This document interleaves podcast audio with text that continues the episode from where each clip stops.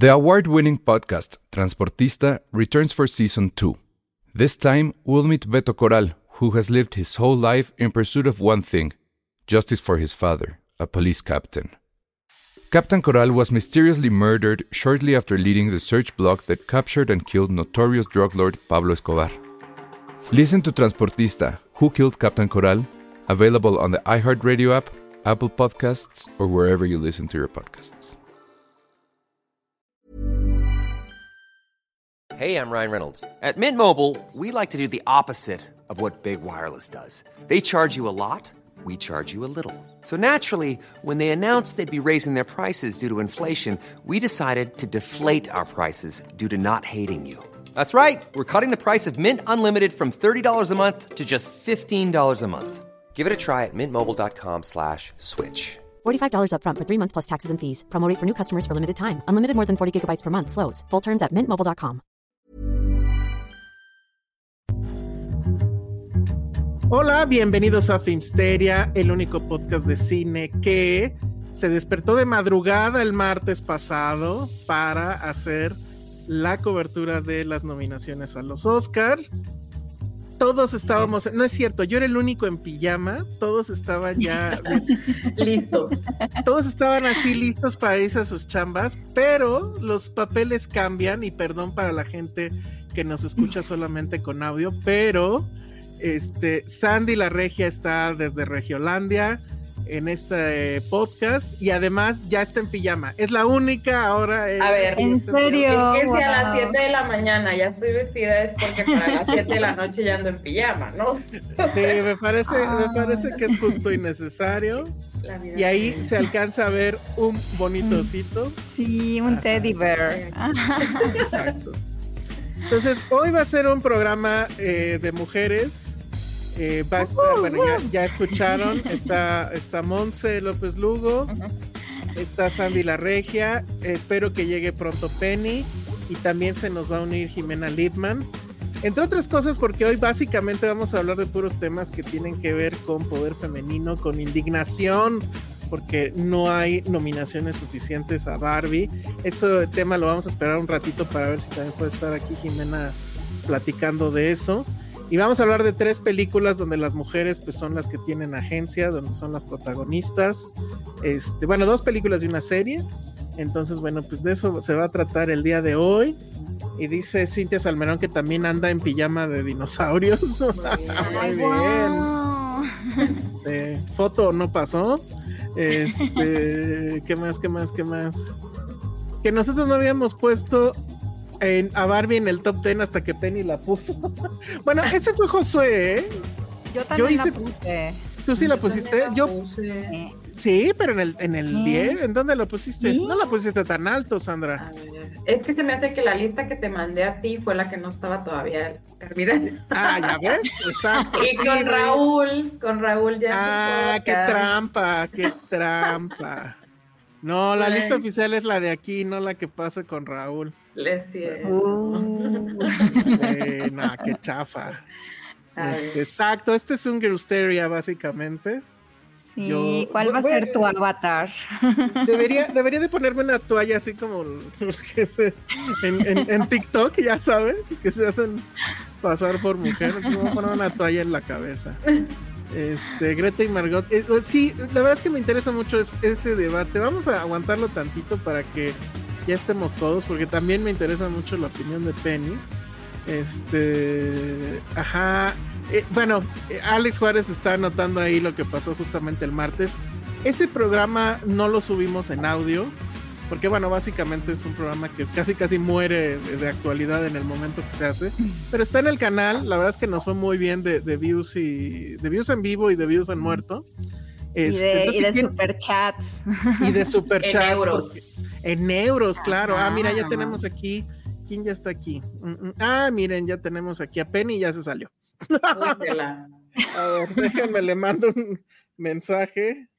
Es que hay una cosa ahí nueva, este, de, de cómo se entra Mm, aquí al, al- al- a la sala de video. Entonces, espera. Bueno, a ver ahorita, a ver si ahorita regresa. En fin, entonces, este, hicimos ese programa, chequenlo aquí en YouTube. Y bueno, ya también eh, anunciarles. Pero ese es un afro, a ver, ya me trajeron aquí una peluca. Me voy a poner Ay, amo, una Pati. Peluca. Híjole, a ver. No parezco el negrito bimbo o algo así, o sea. Son Bueno. chinos ¿Cuál, de es, Bárbara cuál es Mori. tu nombre de mujer, Elsa? Pues O. Elsa, Tu ok. nombre de drag. Claro. Elsa, pues sí. Pues sí, bueno, ahí está ya. Muy bien, voy a hacer el podcast, todo el podcast lo voy a hacer Va, conste, con estos conste. chinos. Muy bien, perfecto.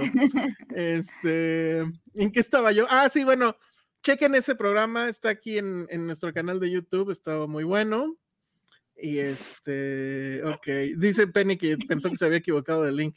No, entra en ese, ya le estoy Te vio diciendo que Ajá, vio, vio alguien en chinos y dijo, ay, no, me equivoqué de podcast, ¿no? Entonces, Es que vi a tres mujeres desconocidas.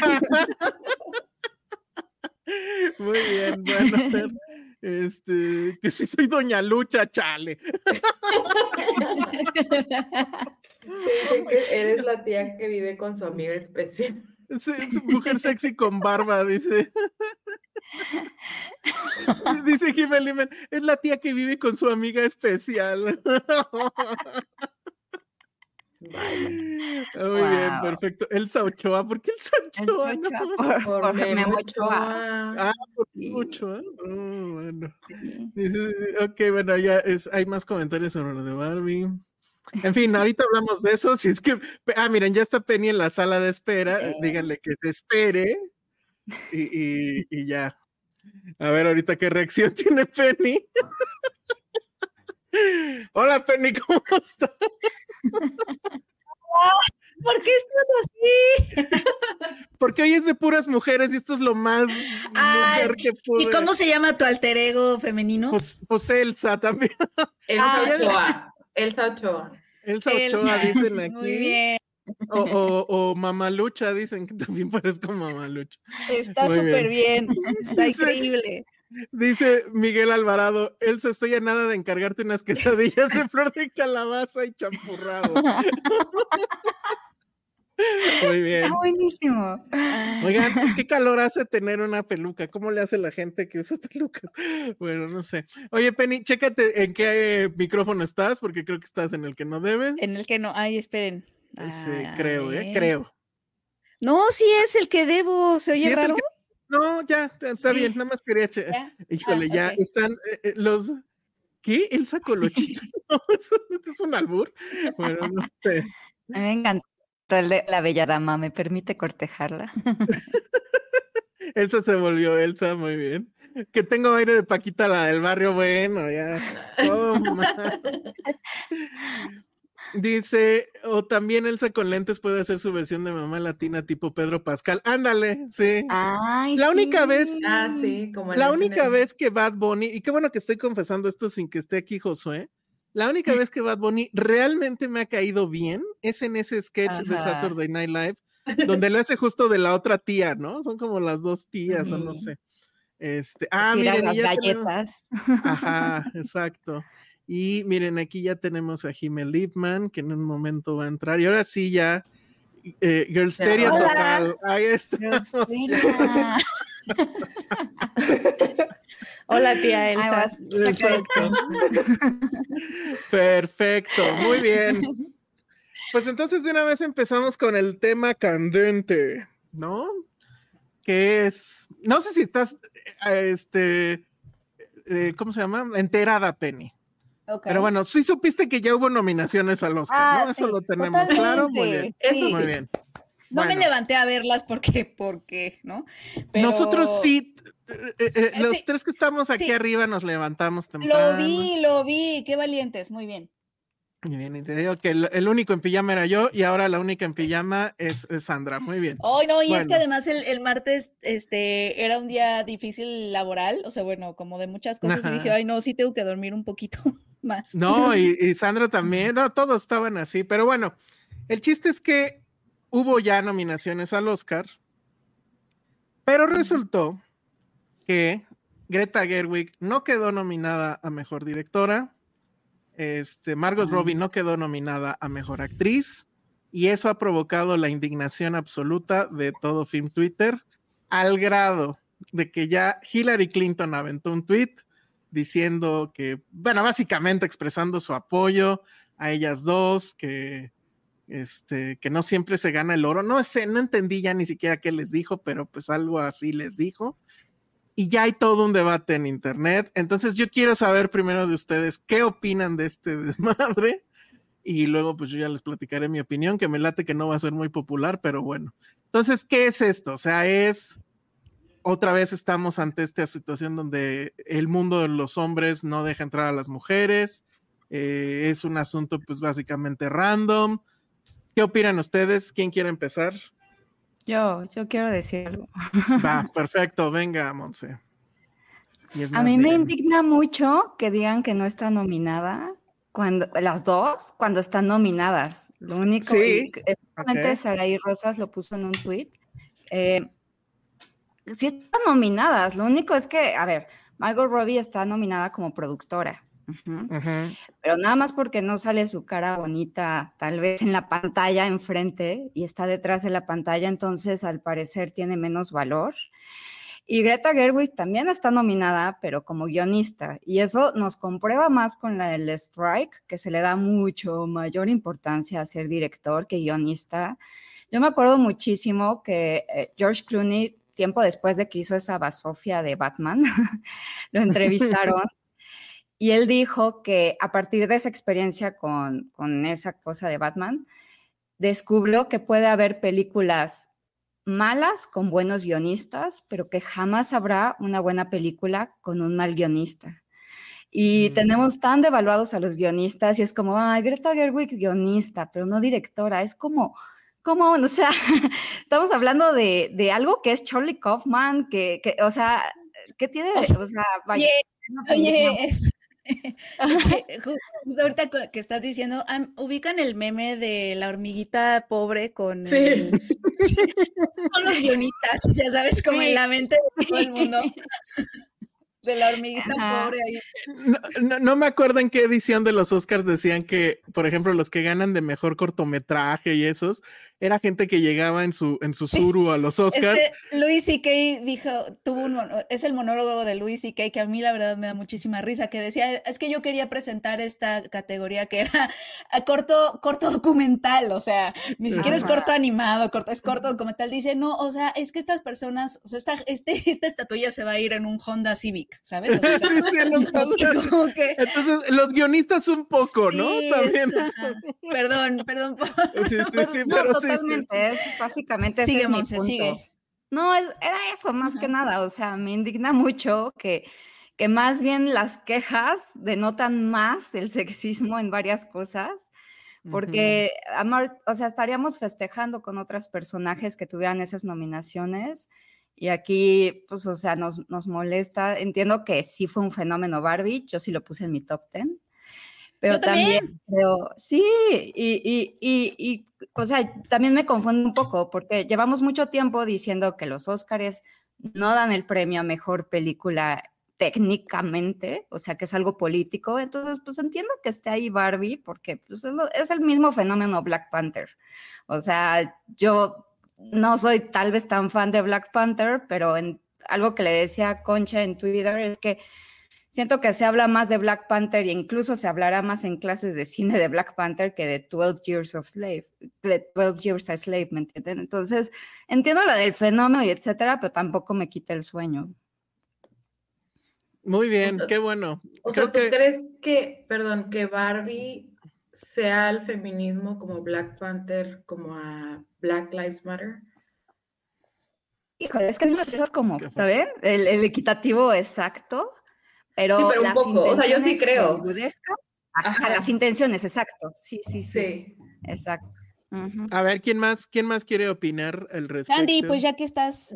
Sí. ya que interrumpiste. Mira, te pasamos al, al cuadrote. Ay, okay. Ay. Este, pues yo opino muy similar. O sea, sí, al principio como que me entró este shock inicial porque pues ya las habíamos estado escuchando, pues incluso ganar pues el premio este que se llevaron en los globos, que era como de ¿cómo se llamaba? Como de industria o algo así, ¿no? Así como de Entonces, la como de que- popularidad. Ajá. Ajá. Y entonces como que ya lo traías en la mente y cuando no- y que estuvieron nominadas en todas las categorías y luego no escucharlas como que al principio sí fue como una especie de shock, pero luego yo otra vez como pensándolo con más fríamente, pues creo que sí concuerdo con con Monse al respecto, ¿no? O sea, ahí están, no no es que no hayan sido nominadas. Ahora, todavía puedo ver más que Margot Robbie la sacó esta. ¿Quién era la de esta película que se coló que nadie esperaba? ¿Niad o cómo se llama? Ah, Ajá. sí. Naya. Ahí, o Nayad, no sé cómo se diga. Ok. Ahí todavía creo yo que pudo haber sucedido que sí le robaron, si lo quieres ver así. Pero con el caso de Greta, que creo que dirigió súper bien, pero a ver, saca uno de esos cinco que están ahí, ¿a quién sacas? Es que, ¿No? a ver, Entonces, es- está bien difícil, ya es de gusto. Porque además- ya es de gustos. porque además voy a meter otra cuestión ahí. A ver, espérenme, déjenme encuentro porque no, no tengo aquí cerca. Aquí está. Ya me acuerdo que ya la hice yo. Mejor director está Christopher Nolan. No estuvo Bradley Cooper. Si hubiera estado Bradley Cooper, creo que ahí sí hubieran Ese sí un hubiera sido un robo. Ajá, ahí sí quemó. Hollywood. Ahí sí no.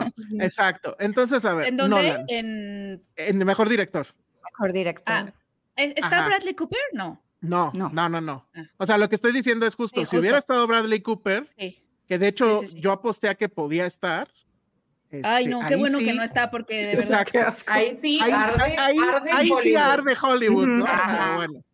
Entonces, bueno, Que está su Nolan. película era, era totalmente, miren qué director soy, miren cuánto dirijo, miren.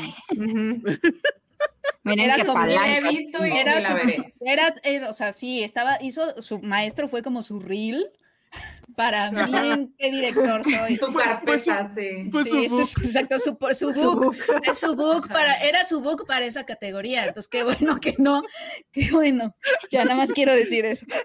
Muy bien, a ver, vamos a revisar quién quedó. Está Nolan, está Lanthimos, está Scorsese, está Glazer. ¿Quién quitas de No, esos bueno, Es lo cuatro? que yo digo. Y luego está Justin Trier. Sí hay una mujer, ¿Qué? hay también ese otro Ajá, tema de, ¿y por qué nada más cabe una? ¿Por qué no caben 20? Mm, No sé, ahí a ver, se los dejo. Pero así está la categoría, pues, ¿no?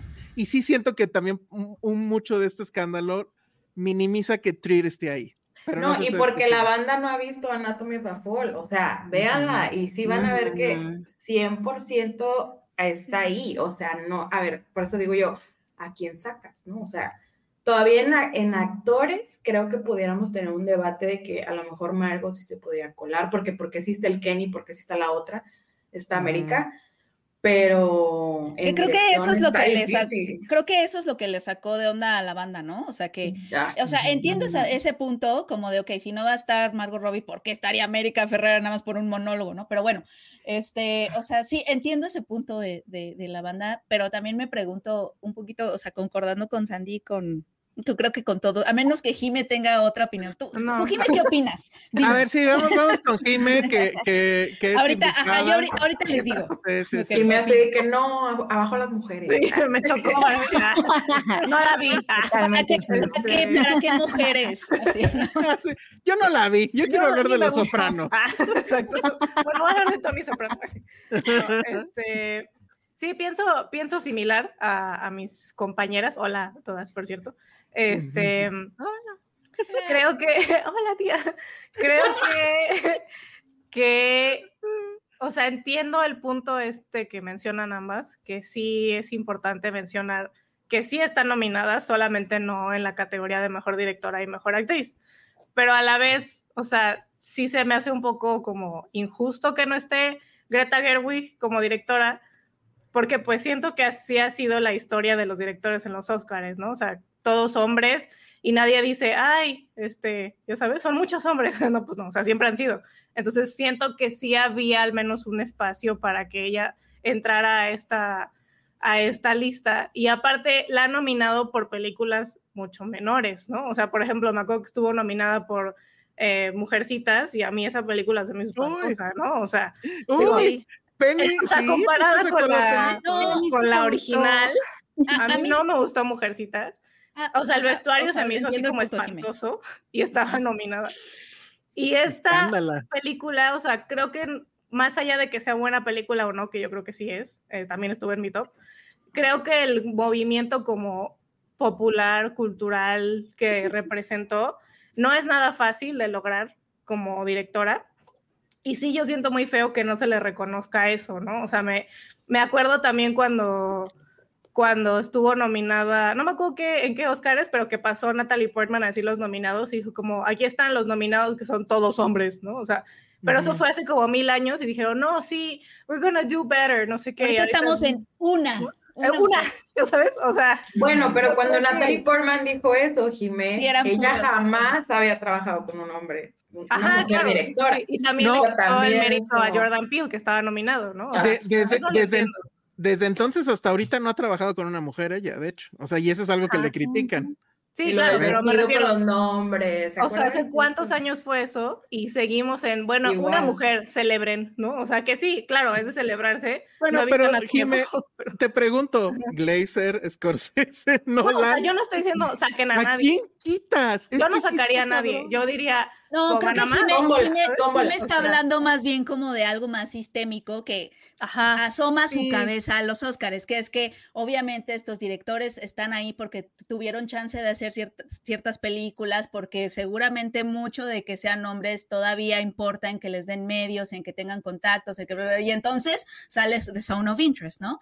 Este, yo creo, o sea, Jimé se refiere como a eso, que, que me parece un buen punto y que, y que sí, o sea, totalmente está ese problema de representación en esa categoría.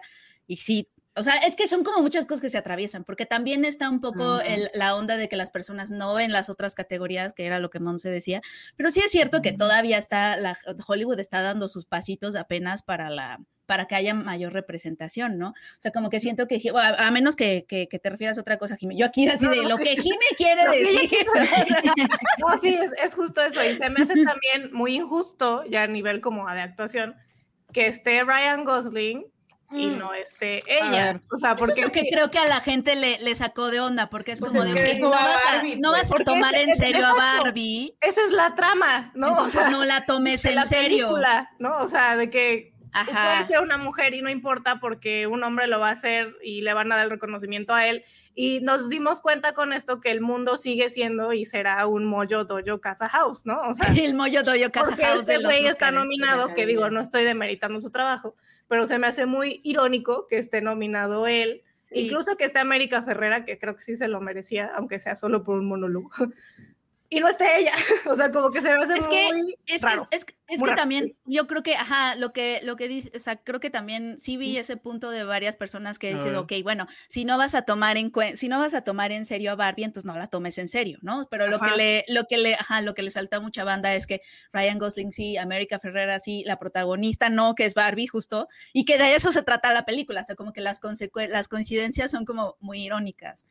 A ver, este, aquí, déjame, no, déjame nada más. que hay puntos muy interesantes en todo, en todo lo que acaban de decir. A ver, no, pues si quieres, a ver, si quieres, sí. por ahí, Penny.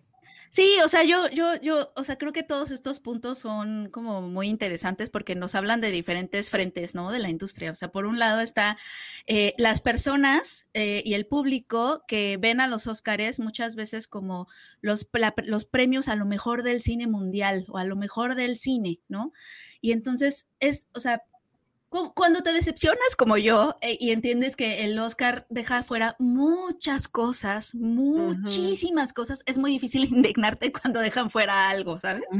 Este, eso, eso, por un lado. Y por, por otro que también eh, muchas veces eh, eh, o sea, los, como que la percepción del público del Oscar es interesante, como esta gran premiación de lo mejor del mundo, ¿no? De lo mejor de, del, del cine mundial, cuando realmente ni siquiera está lo mejor de Estados Unidos premiado en los Oscars, o sea, deja tú del mundo.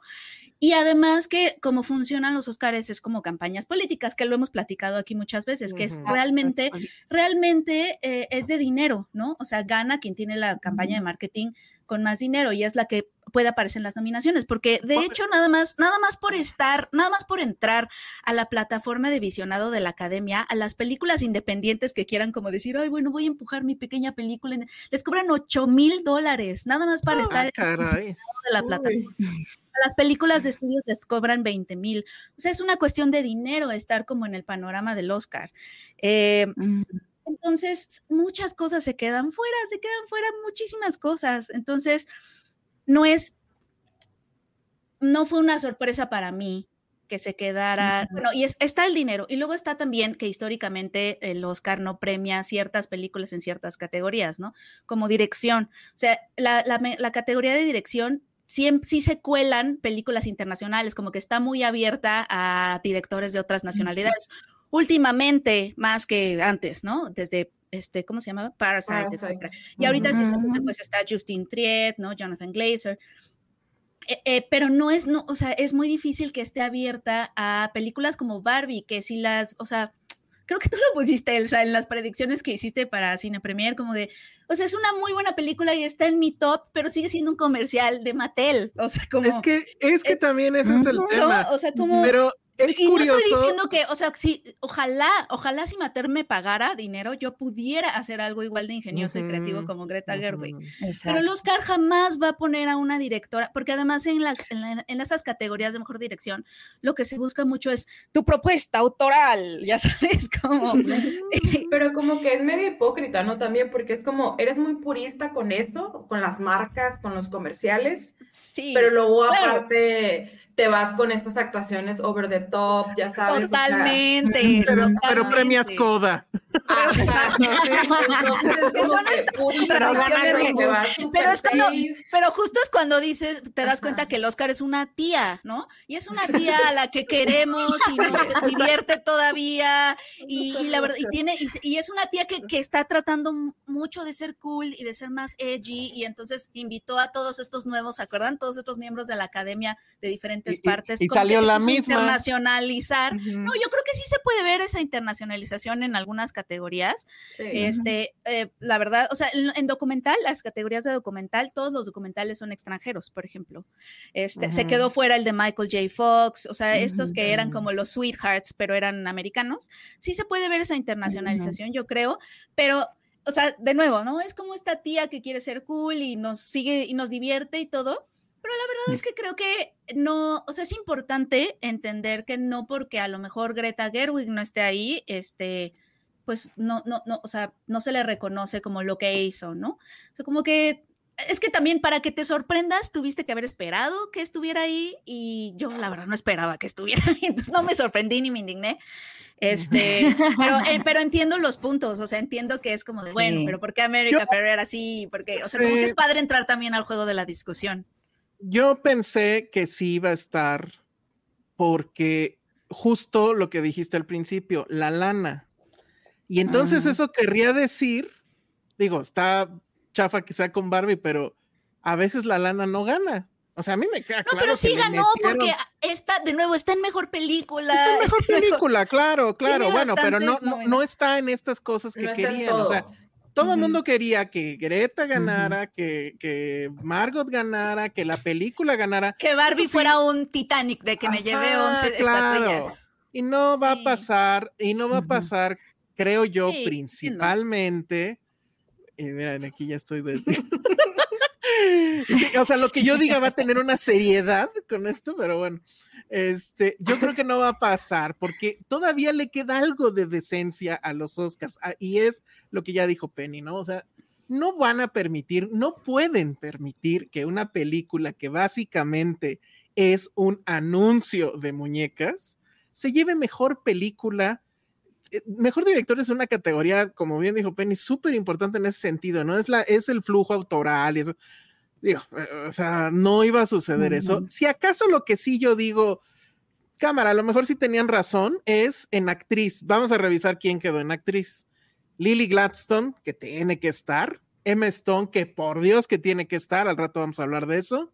Sandra Hewler, que creo que es la que se está medianamente colando. Ay, no pero ajá, exacto. Ay, Annette no, ajá, yo también. Esa, esa, bueno, okay, no, wow, wow, wow, wow, Espérense, espérense, ahorita les voy a decir quién sí se coló. bueno, creo, no sé. Sáquenla. Annette Bening no la he visto tampoco. Ni yo, pero se ve. No, sí lo hace muy bien.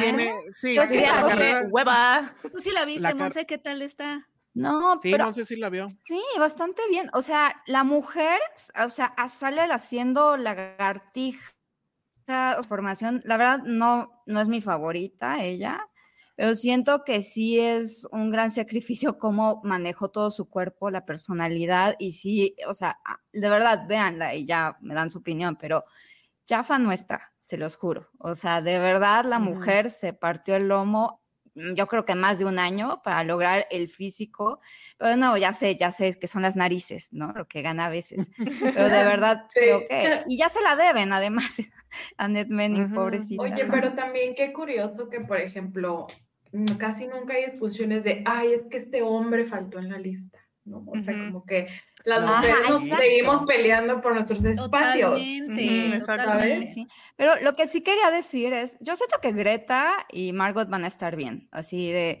o sea, I mean, o sea, Greta tuvo nominación en dirección en su primera película ever en los Oscars, después en la segunda, ajá, entonces creo, creo que va a estar bien ella. Y Margot, desde I, Tonya y todo esto, ya, ya, ya lleva un impulso en donde dejó de ser la, la güerita que sale en Wolf of Wall Street, que me encanta esa película, pero es lo que es.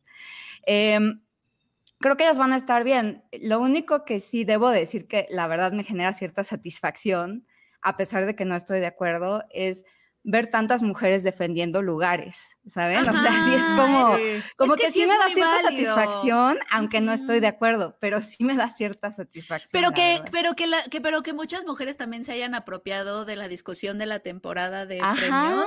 Eso está padre, porque me recuerda cuando, pues, vimos, todas fuimos a ver Barbie de Rosa, y, o sea, que nos sentimos conectadas con un evento cinematográfico, porque que la verdad es que eso nos tenía olvidadas, porque todo era Marvel y de nuevo, o sea, a mí también me gusta ciertas películas, no Ant-Man and the Wasp, pero me gustan ciertas películas de Marvel y sí las disfrutamos, pero como que no teníamos como una película veraniega que nos hablara tanto y tan de cerca a todas. Y estaba padre, entonces sí, a, mí no me, está padre, o sea, que tengamos estas discusiones. Como dice Sandy, este, y Jimé, pues estos lugares están, o sea, sí los estamos peleando y, y, creo que cada año ojalá sea así, ¿no? Como de, ay, esta película me gustó porque no está, maldito Oscar. como que es la forma en la que esa presión es la que empieza como a abrir lugares. Yo, bueno, yo digo. Sí, porque la discusión no es, a ver, saquen a Ryan y, me, y que a quién meten, ¿no? Esa no es la discusión. Nadie está diciendo Aparte de del espacio a estas chicas, o sea, no les quita nada. O sea, como que ya es muy, ya, ya es como casi insoportable ver una categoría mixta, bueno, que debería ser mixta, en donde sean la mayoría puros hombres, como que cada vez nos hace más ruido, cada, vez se nos hace más estridente y entonces van a seguir saliendo estas discusiones, que creo que también es sano. Sí. Estás muteado, tía. Sí, ya. Les, les iba yo a decir quién eh, probablemente, pero no sé, porque no he visto Maestro. ¿Quién a lo mejor ahí? Ah, porque se dice maestro. Maestro. Maestro. Este, maestro, este, Carrie Mulligan. Pero yo lo que sé por la crítica, porque es, ella es lo mejor, ¿no? que ella justamente es lo mejor. Yo sí, yo sí la vi y sí, ella es como lo mejor. O sea, como que de pronto ya la película era como de, Dios mío, mátenme. y ella es la que, la que Sí. Pero bueno, ahí, pues un poco lo mismo. Entonces, ¿a quién sacas? O sea, es que no sé, hay, hay esta percepción del Oscar como si fuera. Es que, o sea, sí es, sí es una democracia, entre comillas, creo. O sea, la, la votación no es manipulada en, excepto que eh, por las externalidades de la campaña, ¿no? Y lo vimos, por ejemplo, en, los Golden Globes se, descubrió así, este, tal cual es, ¿no? A los votantes los mandaban de viaje, este, les daban regalos, etcétera. Aquí no sé cuántos miles son, son, pero sí son miles, ¿no? De, votantes, dijimos ese día, ya no me acuerdo. Sí, ocho mil. Ajá. Pero la, o sea, hay campaña, hay lobbying, este, y entonces, bueno, esa es la forma de, de incidir. Pero al final, pues es la persona y pues supongo ya lo hacen por computadora, no tengo la menor idea, pero pues es la persona y la boleta. Entonces, siempre hablamos del Oscar como si fuera este ente que efectivamente pone y quita como para, para nivelar. Yo lo creo eso ya cuando son los ganadores, pero creo que lo más democrático de los Oscars está justo en las nominaciones. Entonces, pues ni modo, o sea, en algún, por alguna razón, esa masa votante decidió que estas cinco mujeres eran mejor actriz que, que, que, este, que Margot Pues sí, Robbie en en- Barbie. como a en mí me cualquier- sorprende porque yo sí creo que es, no es cualquier cosa lo que hizo. Y a mí sí me hubiera gustado verla ahí, pero pues no pasó. O sea, pues, si no hubiera, pasó. si hubiera estado, no nos hubiera hecho ruido a nadie, ¿sabes? Claro, Exacto, ¿verdad Ujú. Sí, sí, O sí. sea, como que sí, o Si sea, si hubiera hubiera, faltado, si hubiera faltado Carrie Mulligan, no nos hubiera hecho ruido, porque bueno, sobre, todo, sobre todo porque creo que no es una película que tuvo el marketing, la atención Claro. y todo de Barbie. Las, Eso las es el únicas problema. dos que sabíamos que tenían que estar sí o sí. Bueno, yo sí metí ahí a lo mejor a, a- a Margot, pero Emma Stone. ma- arriba de ellas, arriba de ellas, perdón, Lily sí es Lily Gladstone. Gladstone y Emma Stone. Era imposible que ellas dos no estuvieran. Ya si ganan, no ganan, pues ya, o sea, los Oscars cada año nos hacen hacer corajes y ahora estuvo peor porque los corajes empezaron desde las nominaciones. ¿no? Entonces, este, pues así está el asunto. No sé si alguien más quiera opinar al respecto. Este, Ah, pero como pues, vieron que pues ya hasta, hasta Hillary Clinton, Ay, siéntese. Pues sí, es que Barbie, Barbie sí fue, sí es La todo odio. un fenómeno, la verdad. O sea, hay un tweet que dice como la fiesta acabó hace ocho años y Hillary Clinton sigue aquí. ¿Han visto? Ese güey que está como baile, baile. Es como, siéntate. O sea, ya perdiste. Pero sí. sí, bueno, y había otro, déjenme buscar rápido, pero bueno, había muchos, muchos tweets ahí. Bueno, O sea, vieron sí- que Ryan Gosling salió a decir que Ajá. Ajá. Que ahí no hay yo Ken sin tengo, Barbie. yo tengo mi comentario. A ver. También es un, es un PR move de su parte. Sí. Totalmente. Si hubiera visto muy mal si no dice algo. Alguien le dijo, di algo. Sí, Hermano. totalmente. Porque si no, o sea, te va a pasar Jake, Jake Gyllenhaal, Taylor Swift, tipo. Se te va a ir Exacto, todo el sí, mundo sí. encima. Te van a funar. Sí. No, no, no sé si vieron el, el meme. eh, ¿Se acuerdan en Get Out? Cuando el tipo este blanco dice, ah, yo hubiera votado por Obama Por tres Obama veces". una tercera vez. sí. Ajá. Entonces lo ponen y hubiera, pues, uy, yo hubiera nominado a Greta y a Margot dos veces. Exacto. Creo que va por ahí, ¿no? O sea, ya se está volviendo eso y sí está, sí está chafón. Lo, lo de, porque además lo de Ryan Gosling no fue en su cuenta de Twitter, o bueno, no sé siquiera si tiene redes, a lo mejor ni tiene. Fue a ¿Por través de un periodista, fue a través Ah, de un periodista del New York Times, creo. Que yo también no lo quise tuitear luego, luego, porque dije, capaz que ni es cierto, ¿no? Pero Ah, bueno, claro, al sí. parecer sí fue sí cierto. es, sí fue cierto. Ajá. Ay, Entonces, pues bueno, pues ahí está. Déjenme leer rápidamente. Así las A ver, te quito el foco de la, del, de la cámara, este, Sí, ¿qué Sandra, para que no. ¿Qué piensan, qué piensan las personas? Hay un friego de comentarios, déjenme ver si, si este, los tengo todos aquí. Bueno, primero rápido, antes de que se vaya a perder en la inmensidad como lágrimas en la lluvia. Cintia Salmerón nos manda un super chat y dice: Jamás olvidaré este podcast donde aparece Elsa con peluca. Muy bien, muchas gracias. Este, entren al super chat, ¿eh? Lo estuvieron extrañando tanto y bueno, ahí está ya. Dice, Greta y Margot ya ganaron en la vida, se llevaron un chingo de lana y nos hicieron muy felices a las chicas. Sí, digo, en el fin, al final que van a estar llorando con sus billetes de mil dólares así, ¿no? O sea, limpiándose las lágrimas, exacto. Entonces, eso también. Dice Lilo Dallas Multipass, siento que Barbie solo merecía dos nominaciones por la canción de Billie Eilish y quizá por diseño de producción. De plano, bueno. No, tampoco, ¿eh? Dice Jorge Díaz, el Oh, diseño de producción estuvo bien bueno. diseño de Barbie. producción. Bueno, y, él, y también pudo haber ganado, bueno, pudo haber sido nominado dos veces Rodrigo Prieto, Rodrigo ¿eh? Prieto. O sea, y no, y tampoco a nadie le hubiera hecho sorpresa eso. Pero bueno, este, el OnlyFans de Elsa con muñequitos de Superman. Este, ¿qué más? ¿Qué más? Que si la señora de chinos tiene OnlyFans. Noah Rodríguez dice: A mí lo que más risa me ha dado del asunto es cómo comparan a Margot Robbie con Silvia Navarro por unos premios telenovelas Ay, no. donde pasó algo similar, güey, qué pedo. Qué padre. Eso, eso me suena a comentario de la Panco, ¿eh? Necesitamos a Patty. Ándale, necesitamos a Pati para que nos explique. Contexto. Dice Hugo Hernández, la mejor opinión sobre Barbie fue la de Whoopi Goldberg. They are not snobs. They are, there are no snobs. That's what you have to keep in mind. Not everybody gets a prize and it's subjective. Pues sí. Pues sí, también eso. Ujú. Lilu Dallas. Multipass dice, mucho se habla de que no nominan a más mujeres, pero poco se habla de que muchos no ven cine hechos por mujeres. Leí varios indignados porque no había directora nominada y de que ahí estaba Justine Trier. Sí, pues es que yo siento que también es como que chafa para, para Justine Trier y ¿cómo se llama la de Anatomy of a Fall? Este, Celine- Trier. para No, Sandra Hewler. Ah, para Sandra Hüller, que está en actriz, que Bien, pudo no haber estado y pudo haber estado ahí Margot, y tampoco a nadie, se- nadie lo hubiera hecho de todos porque Sandra Porque- Hüller no estaba ahí. No, nadie ¿no? lo hubiera hecho de todos porque no conocían, no conocen esa Exacto, película. o sea, es que también, eh, de nuevo, hay muchas cosas que tienen que ver con, o sea, nuestra, nuestro panorama del cine tiene, es- está dictado por el mercado y por el marketing. Entonces, lo que tú crees que es lo mejor, pues es lo mejor para ti, está muy bien, es subjetivo, pero también hay que, o sea, las cosas que nos llegan a nosotros nos llegan por algo, ¿no? O sea, tú Ujú. te enteraste de Barbie por algo, porque hay toda una campaña de marketing y no te, no te enteraste de Anatomy of a Fall por lo mismo, ¿no? No es la Sí, misma sí, sí. campaña de marketing, no es estadounidense, no es hollywoodense, es de Francia. Y eso es muchas el- cosas que se atraviesan ahí y está, o sea, no es tu culpa, pues, como espectador. Bueno, No. somos responsables de lo que consumimos hasta también hacia, hasta cierto punto porque pertenecemos a un mercado, etcétera. Pero, pero, o sea, son muchas cosas que se atraviesan, es mi punto.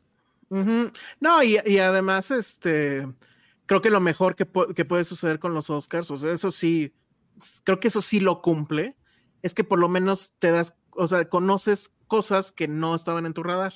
Y en este caso, bueno, pues, yo- Pues sí, yo la verdad no conocía quién era Sandra Hüller. Además está, eh, eh, pasa igual que Rodrigo Prieto, ella está en dos películas nominadas.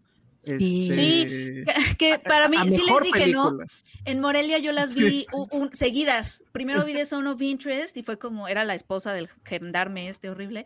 Y de pronto, de pronto Anatomy of Fall y dije, o sea, como que incluso se sintió como la continuación, como de claro, ahora la están, se merece un juicio. Real. Para mí fue como, Oye, ¿es sí. la misma? Está buenísimo. Luego Oscar Sánchez dice, yo creo que Barbie es el feminismo que nos vendió Mattel. Sí, y lo dijimos también cuando hablamos de Se Barbie sabe. aquí. O sea, dijimos Claro. que era el manual de introducción al feminismo, lo cual a mí no me parece está que esté mal. bien. Claro. Sí. O sea, es lo que decíamos, que los Oscars, bueno, y desde que salió, tuvo una, eh, una audiencia muy grande y mucha de esa audiencia no sabía ni qué era, o sea, el feminismo que tanto dicen aquí, feminismo 101, pues qué bueno, ¿no? O sea, qué bueno que una película con tanta popularidad la vea tantas personas, hable de un tema, pues si bien como por encimita, pero que lo mencione y que diga cosas que son- al final del día son ciertas, ¿no? O sea, y le da visualidad como a exacto, le da cosas, y visual no- y y nos- abrazamos mientras lo dicen. Sí. Ajá, exacto. Y no se me hace que sea como de white savior ni nada, o sea, creo que es más bien un mensaje mucho más, pues, no sé, simple, pero igual de, de valioso, ¿no? O sea, no, no es feminismo chafa. Amo, Elsa, que este, está- ya estás hablando muy serio y todo con tu peluca. Sí, no. No, todo lo que diga hoy ya va dejó de ser una broma, pero Solo tú lo- sigues. lo- los de los de ¿cómo se llama? Los que nos escuchan en audio sí me van a hacer caso y van a asistir. Y, y- y se voltean a ver acá YouTube, entonces ya valió. Dice Polly Bridges, ¿ustedes consideran que es necesario ampliar el número de nominados a mejor director en equivalencia al número de nominados a mejor película? Ay, no. No. ¿Y sabes no. por qué no? Es que podríamos ampliarlo hasta el infinito, de todas maneras es, estaríamos ajá. furibundos. Alguien estaría afuera. Sí. Lo Una que mujer. Ajá. Ajá. No, porque además eso haría que la, no- que la maldita este, transmisión durara años. Entonces, si de por sí Ah. dura tres horas, Exacto, imagínate. No, por favor, no. Dura casi lo que dura. Cinco horas. Sí, no, qué horrible. Dice, mm, bueno, eso es ya un lo poco aclaramos. cobarde, es como de, no, ya, o sea, vas a excluir. Entonces, si vas a excluir, tienes que hacerlo Sí, bien. O sea, tienes que escoger bien. Porque si hay Sí. 25, pues, ¿dónde está el Sí. rigor? Ajá, exacto. Ismael Espinosa Mm. dice, pero la controversia fue porque Ryan Gosling sí fue nominado. Bueno, eso ya lo, ya lo hablamos, ¿no? Dice, mil veces mejor lo de Justine Triet que hasta está peleando con... Ah, sí. Ah, sí, eso está bien padre. Sí. A ver, dile, coméntalo, coméntalo. Ah, pues digo, lo- muy por encimita, pero según yo no habían querido mandarla a esta película de Anatomy of, de Anatomy of a Fall como representante de Francia. A los No la mandaron. Ajá, no la, no la mandaron porque había hecho unos comentarios en contra de unos eh, programas o algo así que, que dijo Macron eh, contra la, que era como la migración o algo así. Sí, Contra Entonces, lo no, del- de- lo de las de pensiones. retiro. Financiamiento. Entonces, ¿Lo de qué? no. Las pensiones y la edad Ajá, de las retiro. Entonces, Ah. no la mandaron como de castigo porque dijeron, no, no, habló mal del presidente, señor. Ah, señor. Y por eso Y mandaron de la del sabor modos- de la vida. Exacto. Y de todos modos se coló a mejor película. O sea, en Está, general. eh, Entonces, Y al final, fue ¿con bien, fue mejor. ¿se fue con qué? ¿Con Bélgica o con qué país se fue? ¿Cómo? O no hay, Pues- o no, o sea, No, no, no fue. o, sea, llegó o sea, sin para, para, para mejor Ah, es que inter- no está, sí, sí. No está No, en no está. está en película en general. En no película general y está, según yo, en mejor guion, si no me. Ujú. Sí. Si no estoy diciéndote. Sí, actriz. La razón. Sí, No, o sea, eh, llegó así como de la, la, la. Justin Truett Sí. está súper ganadora. O sea, tiene la posibilidad de haberse llevado Palma de Oro, Globo de Oro y podría llevarse un Oscar. O sea, y tiene. ¿Cuántas películas tiene? Creo que tiene cuatro. Creo que esta es la cuarta. O sea, es una locura. Y la mujer creo que tiene como 43 años, además. O sea. No, y la escribió en pandemia aparte, la película. Sí, sí, sí. Y no sé si vieron la reacción. Desgraciadamente no la Ay, tengo aquí. sí. Pero sí se Ah, puso a llorar. ¿no? Armó fiesta. Ujú. Ajá. Y andaba en pijama, Sí, creo, como Sandra. También. Sí. Amigos, a- amigues que, que, está, que están indignados por Barbie, los entiendo. Piensen en pero Justin subámonos, Trudeau. subámonos al camión de Justin. Ujú. Sí, Estoy de acuerdo. totalmente. Vámonos, súbete, ya sabes, el meme de Vente las conmigo. Girls. Súbete, meme, por vamos a aplaudirle a Justin Triet. Sí, qué, qué bien, está buenísimo. Crisis 85 dice, yo pienso que es otro caso más en que las preferencias de la academia no coinciden con los gustos del público en general, y este último busca legitimizar sus gustos con el prestigio de este premio. Pues sí, o sea, al final es eso, o sea, lo que quieren es ese apapacho que les diga, sí, tus gustos sí son importantes. Está y por ejemplo, y eso, por ejemplo, es lo que toda la gente de cómics, de, de los fans de, de las películas de cómics, cada año buscaban, ¿no? O sea, sí, que nominen a Iron Man, porque Iron Man actuó increíble y que no. y bueno, se los dieron con, ¿cómo se llamaba? Este Black Panther. Black Panther, pero bueno, no, no, no, no va a suceder cada rato. Eh, ok, no nominaron a. Ah, bueno, esa es la otra cosa, ¿eh? No nominaron a May December y ahí hay dos actuaciones femeninas que esas sí se esperaba que sucediera algo, alguna de ellas dos, porque es, o sea, en serio es muy impresionante lo que hacen y ninguna está. Eso yo lo siento más grave que el otro, ¿eh? La verdad.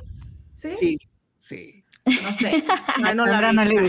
Tengo que pensarlo. Sí me gustó mucho la película, pero... Pero, pero No, si nos acordamos que el Oscar es, la, es una tía, como que dices, mm, Obvio. O sea, el La- tema no iba a pasar. Ya El no tema. te indigna, como que dices. Y eso nos debería de llevar al, al tema de Poor Things, pero bueno, ahorita en- entramos a eso. Dice Carlos Avendaño, Elsa Afro, su poder crítico subió 100%. Eh, ahora sí me van a creer. Claro, porque le tengo que hacer así, ¿no? Mover la cámara, ya saben como que. Bueno. Ay, ya Oigan, entendí. Alexa, dice Alexa, yo sí me subo a la Justineta. Ah, Ah. hagamos un meme. Su- ven, súbete a la Justineta. Ya desde ahorita, de todo febrero, estamos a bordo de la Justineta. Ujú. Está buenísimo. Ah, ya lo encontré. Aquí está. Muy bien. Ahí está. Sí me subo a la Justineta. Hagan ese meme, por favor. Este, ¿qué otro? qué otro? Mm, que nos piden nuestra opinión de Salborn. ¿Ya la vieron todos? Hueva. No, no la he Sí, visto. Ah, Bueno, Qué rico. bueno, Es Yo todo lo que voy a decir. Qué rico. La vi.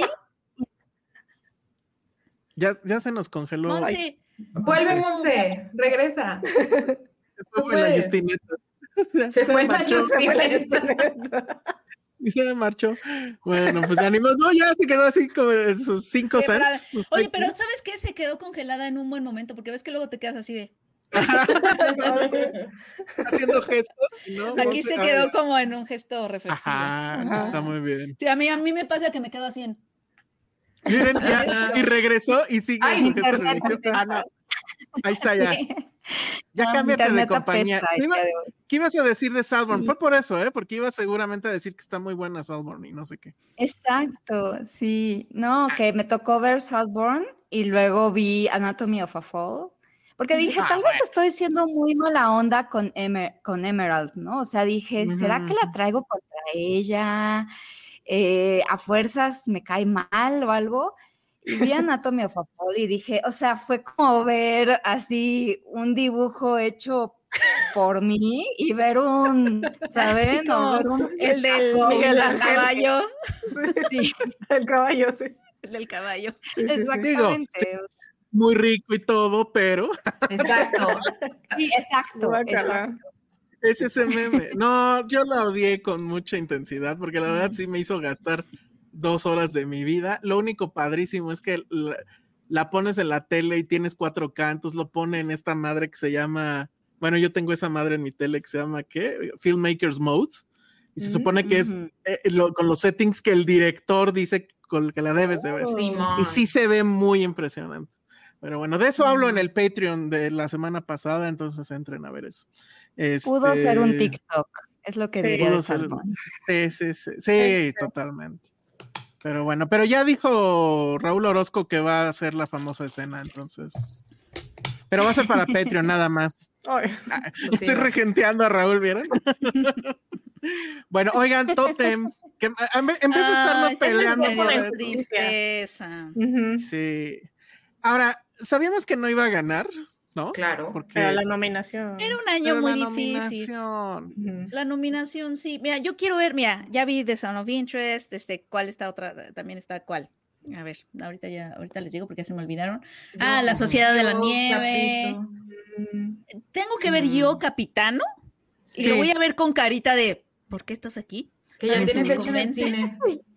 Y la de los. Voy a ver The Teacher's Lounge de ajá. Y dicen que Perfect Days es muy hermosa, eh, apenas va a Uy, estrenar. preciosa. Sí, está padrísima. Entonces, ¿tú estás ¿Cuál? de acuerdo con que esté ahí? Perfect Days. Entonces, Ah, los claro. sospechosos son Io Capitano y The Teacher's Lounge. Y quiero Sí. ver, quiero ver. Porque si no, o sea, Totem merecía estar ahí. Pero les, los, te estoy viendo yo, Io Capitano. Te estoy viendo. te Ajá. estoy viendo. Ajá. Y a The Porque Teacher's Teacher Lounge. No, ya Ay, se volvió. a- se volvió a trabar. Pero es súper fotogénica, Monse, cuando se Sí, graba.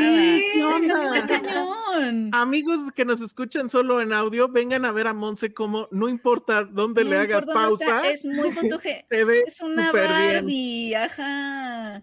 A ver, me voy a poner pausa yo. No, yo siempre es como, no, mal. Sí.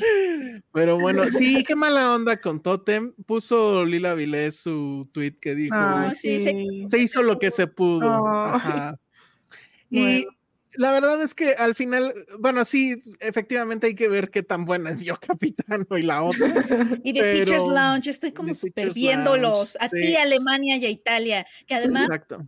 Fueron el bloque de la Segunda Guerra Mundial. Ya, sé, no, Exacto. muy mal, muy mal. Hay que mandar al escuadrón 201. Oye, ese chiste de tísimo. Este, oigan, pero. ¿saben qué estaba yo viendo ahorita antes de entrar aquí al aire? Ya subieron el documental de cómo se filmó eh, la Sociedad de Sí, la ya lo Nieve. vi, lo vi hace rato. Merga, o sea, está de lágrima, porque les voy a hacer un spoiler, lo siento. Oh, Les voy a contar cómo les dijeron que ya se habían quedado en la película. está bien padre. ¿Cómo? Todo- eh, porque además toda la planeación y todo pues fue en, me- en medio de la pandemia, entonces eran puros Zooms, ¿no? Estaban a- igual que nosotros ahorita. Y entonces ya lo- supongo que los llamaron así como, no sé, el, el llamado que ellos no sabían que era ya el final y que ya se habían quedado. Y entonces les dicen, a ver, en un avi- eh, eh, para, para ver si te quedas o no, necesitamos que respondas esta pregunta, ¿no? En un avión, ¿qué eliges? ¿Ventana o pasillo? Y Y entonces todos todos se quedan así de y pues ya eso era quería decir que ya se habían quedado, pero pues las lágrimas, ah, la emoción. padre. No ¿Y qué manches, escogerías en un accidente que es mejor, ventana o pasillo? Da igual, Digo, Penny, vas a pasillo. ¿Hay, valer hay hay A algún ver, a ver, estudio? Pasillo, yo antes era team ventana, en Sí, yo- general, pero ahora soy team pasillo. Porque cada vez hacen los, los aviones más pequeños y si vas en el pasillo te puedes ir a estirar al baño, literal hacer esto y te regresas. Ajá. O, estirar, estirar una patita, ya sabes, Ajá, como, sí, diagonal. Ajá, Ajá, sí. sí. Sí. Yo, yo como gordo me desparramo hacia el pasillo y yo, pues es la verdad. Y entonces ya no molesto a nadie, pero cuidado con el carrito de los chupes y eso, porque te dan Ah, los madrazos bien horribles. Ajá. No te Oye, despiertan no, los es que no se me olvida esa parte del accidente. O sea, ven que ¿De hay la una pierna? en- en- pues está el de la pierna, pero también está, nos, ¿se acuerdan de que se hacen como chicharrón los Ah, asientos? Sí. Y ves que uno lo atraviesa como el, el, el respaldo de un asiento. Ay, no. No, Bueno, es Me horrible. acuerdo de eso y es como, "Oh". Qué horror. En el making of junto, justo comentan, o sea, cómo tenían, o sea, todos esos efectos son prácticos, realmente, o sea, y ahí los muestran, no son VFX ni mucho, o sea, casi, sí hay VFX obviamente para reunir las imágenes, pero por ejemplo, si están adentro del, del avión este y atrás ves las montañas, na- no las dibujó alguien digitalmente, es tomas que hicieron del valle en los Andes que solo pegan a la imagen, ¿no? Entonces, el nivel con amor y dedicación que se hizo esta película Fueron al, es al sorprendente, Sí. Aparte fueron la al grabaron valle. como en orden cronológico, ¿no? O sea, para que Este, para que sí. fueran perdiendo peso. Sí, Co- o sea, exacto. junto a la, conforme la iban grabando, pues tenían una dieta que les permitía bajar de peso para que las últimas escenas ya fuera cuando Estuvieran más que flaquitos. Oh. Claro. Ah, porque sí tenían que estar flaquitos, claro. Sí. Sí. Es Este, el cast, el cast, como sabemos, pues son pura gente que no era muy conocida, eh, que- pero que sí tuvieran a lo mejor algo de background de, de teatro. Yo no lo terminé de ver, pues, pero lo que Mucha sí vi trama. es que es, que sí fueron al Valle de las Lágrimas, así se le conoce el lugar donde cayó el avión a grabar. a grabar. Entonces, no todos, solo fue Bayona con su team a grabar como escenas, ¿cómo le llaman? Los Pero además que, amplios. Qué cosa, ¿no? Grabar en el mismo lugar en donde sabes Ay, que, sí. que estuvieron, o sea, y que murieron personas y que, o sea, como en el mismo lugar, o sea, la misma geografía, o sea, como, no sé. Eso Sí, es- no, está, está muy cañón eso, pero ya que vi eso, y, se los juro, lo, lo acabo, no lo terminé de ver, pero lo empecé a ver ahorita antes de entrar, sí me quedé pensando en Totem y dije, bueno, o sea, sí debió de ser nominada o nos hubiera Ay, encantado, Totem, sí. pero no tenía forma de ganarle. No, o sea, lo que hace locura. Bayona es Bueno, una locura. Pero, no pero, es- pero si hubiera estado ahí, Totem estaría como muy digna. Sí, claro, ahí. no, y, y yo quería ver a, a Lila en la, en la alfombra, ¿no? Sí. Ay, sí. y que la invitaran a la fiesta de después y que se pusiera una pedota. Pues digo, Más sí, estuvo Derbez en los Oscars. Que Ándale, sí, no. Chale. Oye, pero sabes, Sa- de Latinoamérica sí está nominada Maite Alberdi, que es la, la de la gente topo, pero ahorita está por un documental que se llama Claro. Memoria Infinita. Mm, Ese Sí. también está padre. Hablando de Latinoamérica, bueno, y Rodrigo padre. Prieto. Pero si andan en un mood depresivo, yo Ah, sí sí. les diría, evítenla. Mm. Así, en, en dos segundos de qué va, hagan de cuenta que es amor, pero en la vida real, En documental. Mm. en un documental. Y ya está. muy ¿Es, Amazon Prime en dónde está? No, en Netflix, Netflix. según yo. ¿Está en Netflix. Sí, tenemos justo si, si gustan, ay, sí, si gustan, dense una vuelta por filmsteria.com, ahí tenemos la lista de dónde pueden ver las nominadas. Quien más nominadas tiene en, en la pla- en su plataforma es Netflix, pero by far. O sea, HBO tiene como tres. Eh, me pasaron ahí el rumor de que Prime sí va a estrenar, va a ser la que va a estrenar este American Fiction, que también es otra de las que no, pues sí fue una sorpresa, ¿no? Lo mucho que logró. Ah, sí. Y este, yo no la he visto, pero bueno, esto va- la va a tener este Prime al parecer, y creo que la van a estrenar casi el mero día de los Oscars. Entonces eso está chafa, pero bueno. Y este, pero Netflix es apabullante, ¿eh? O sea, tiene, ah, porque además no sé si se dieron cuenta, yo no me di cuenta ese día. Wes Anderson está nominado al Oscar. Sí, en el Sí, corto, short. Ah, sí. corto, Mm. corto live action.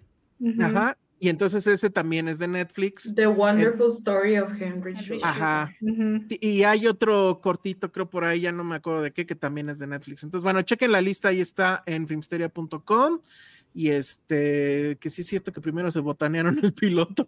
No, eso pues es mentira. Si leen el libro, Ah, verá.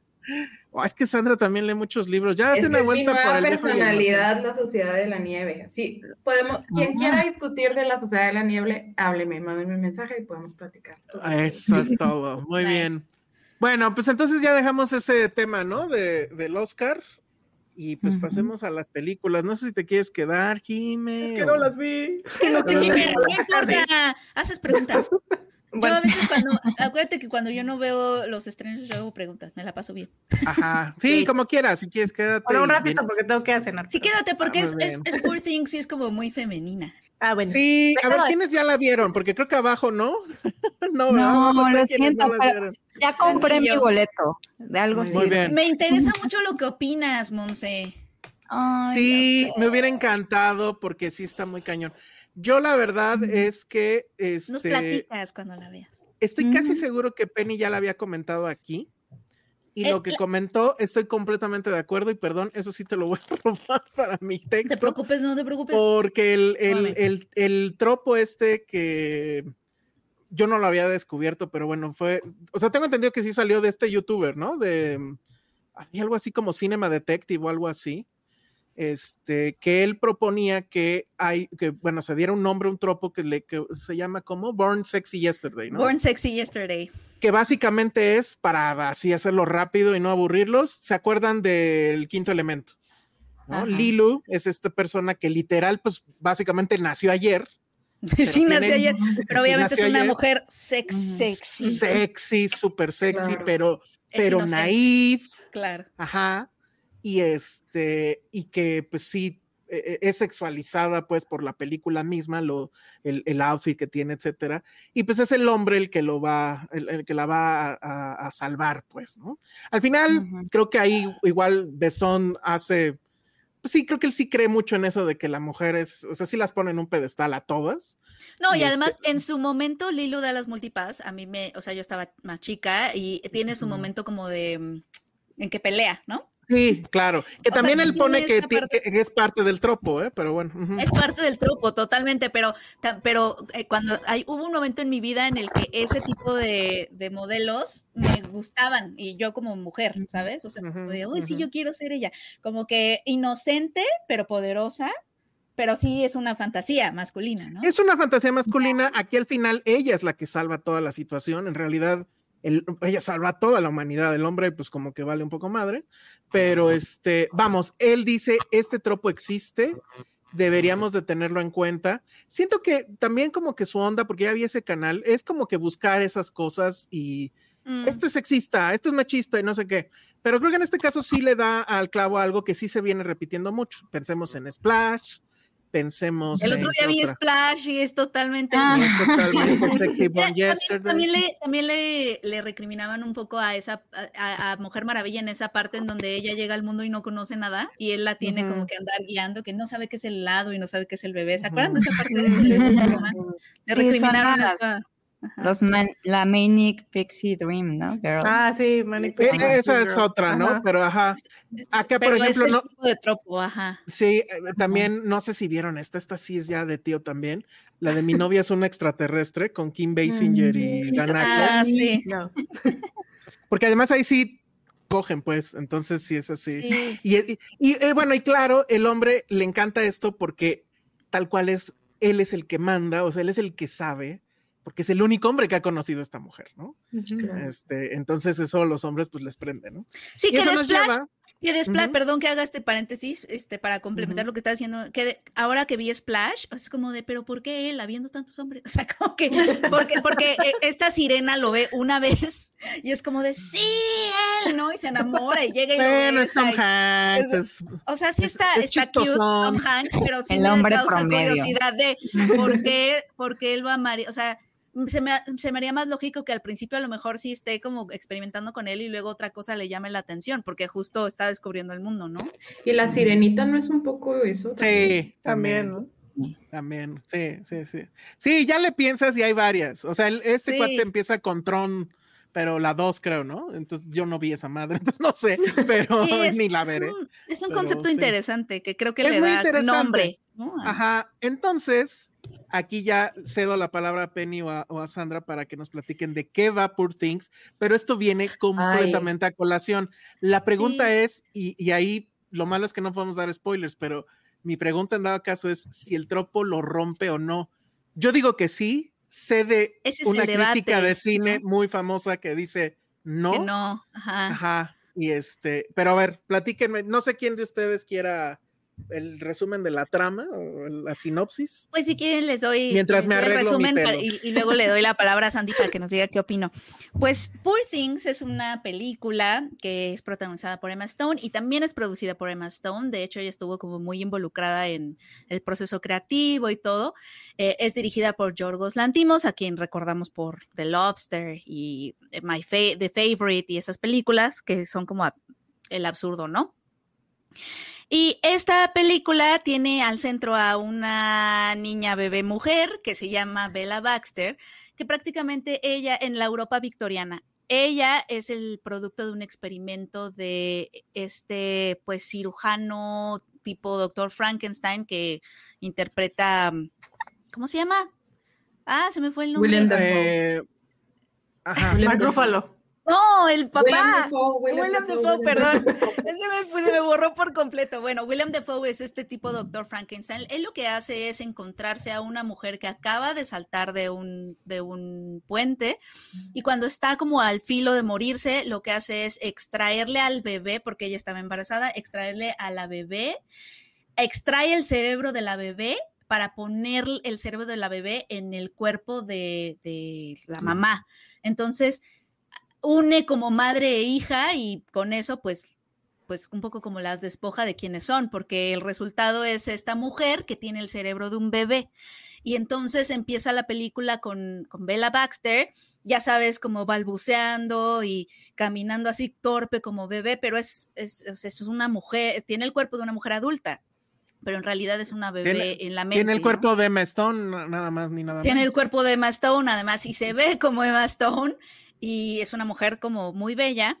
eh, y toda la película es el viaje de autodescubrimiento de este monstruo femenino tipo Frankenstein, pero es un camino muy distinto al que se establece en Frankenstein. Es decir, las dos tienen a estos padres creadores, pero que además este señor, pues. O sea, la película está en un tono de comedia, pero este señor, pues, la, o sea, la ultrajó, la ultrajó, o sea, como que abrió, le abrió, manipuló ahí los cuerpos, hizo lo que quiso con estos cuerpos y entonces está este experimento que vive con él y que empieza a adquirir autonomía y todo, toda la película es este viaje de Vela hacia esa autonomía y hacia, está descubriendo el mundo, se está descubriendo a ella y es un viaje, este, y ahí es donde creo que está el centro del debate que estaba, habl- del que estaba hablando Elsa, porque es un, es un viaje, este, principalmente sexual, Sí. eh, ¿no? Eh, y eso no sucede en Frankenstein, ¿no?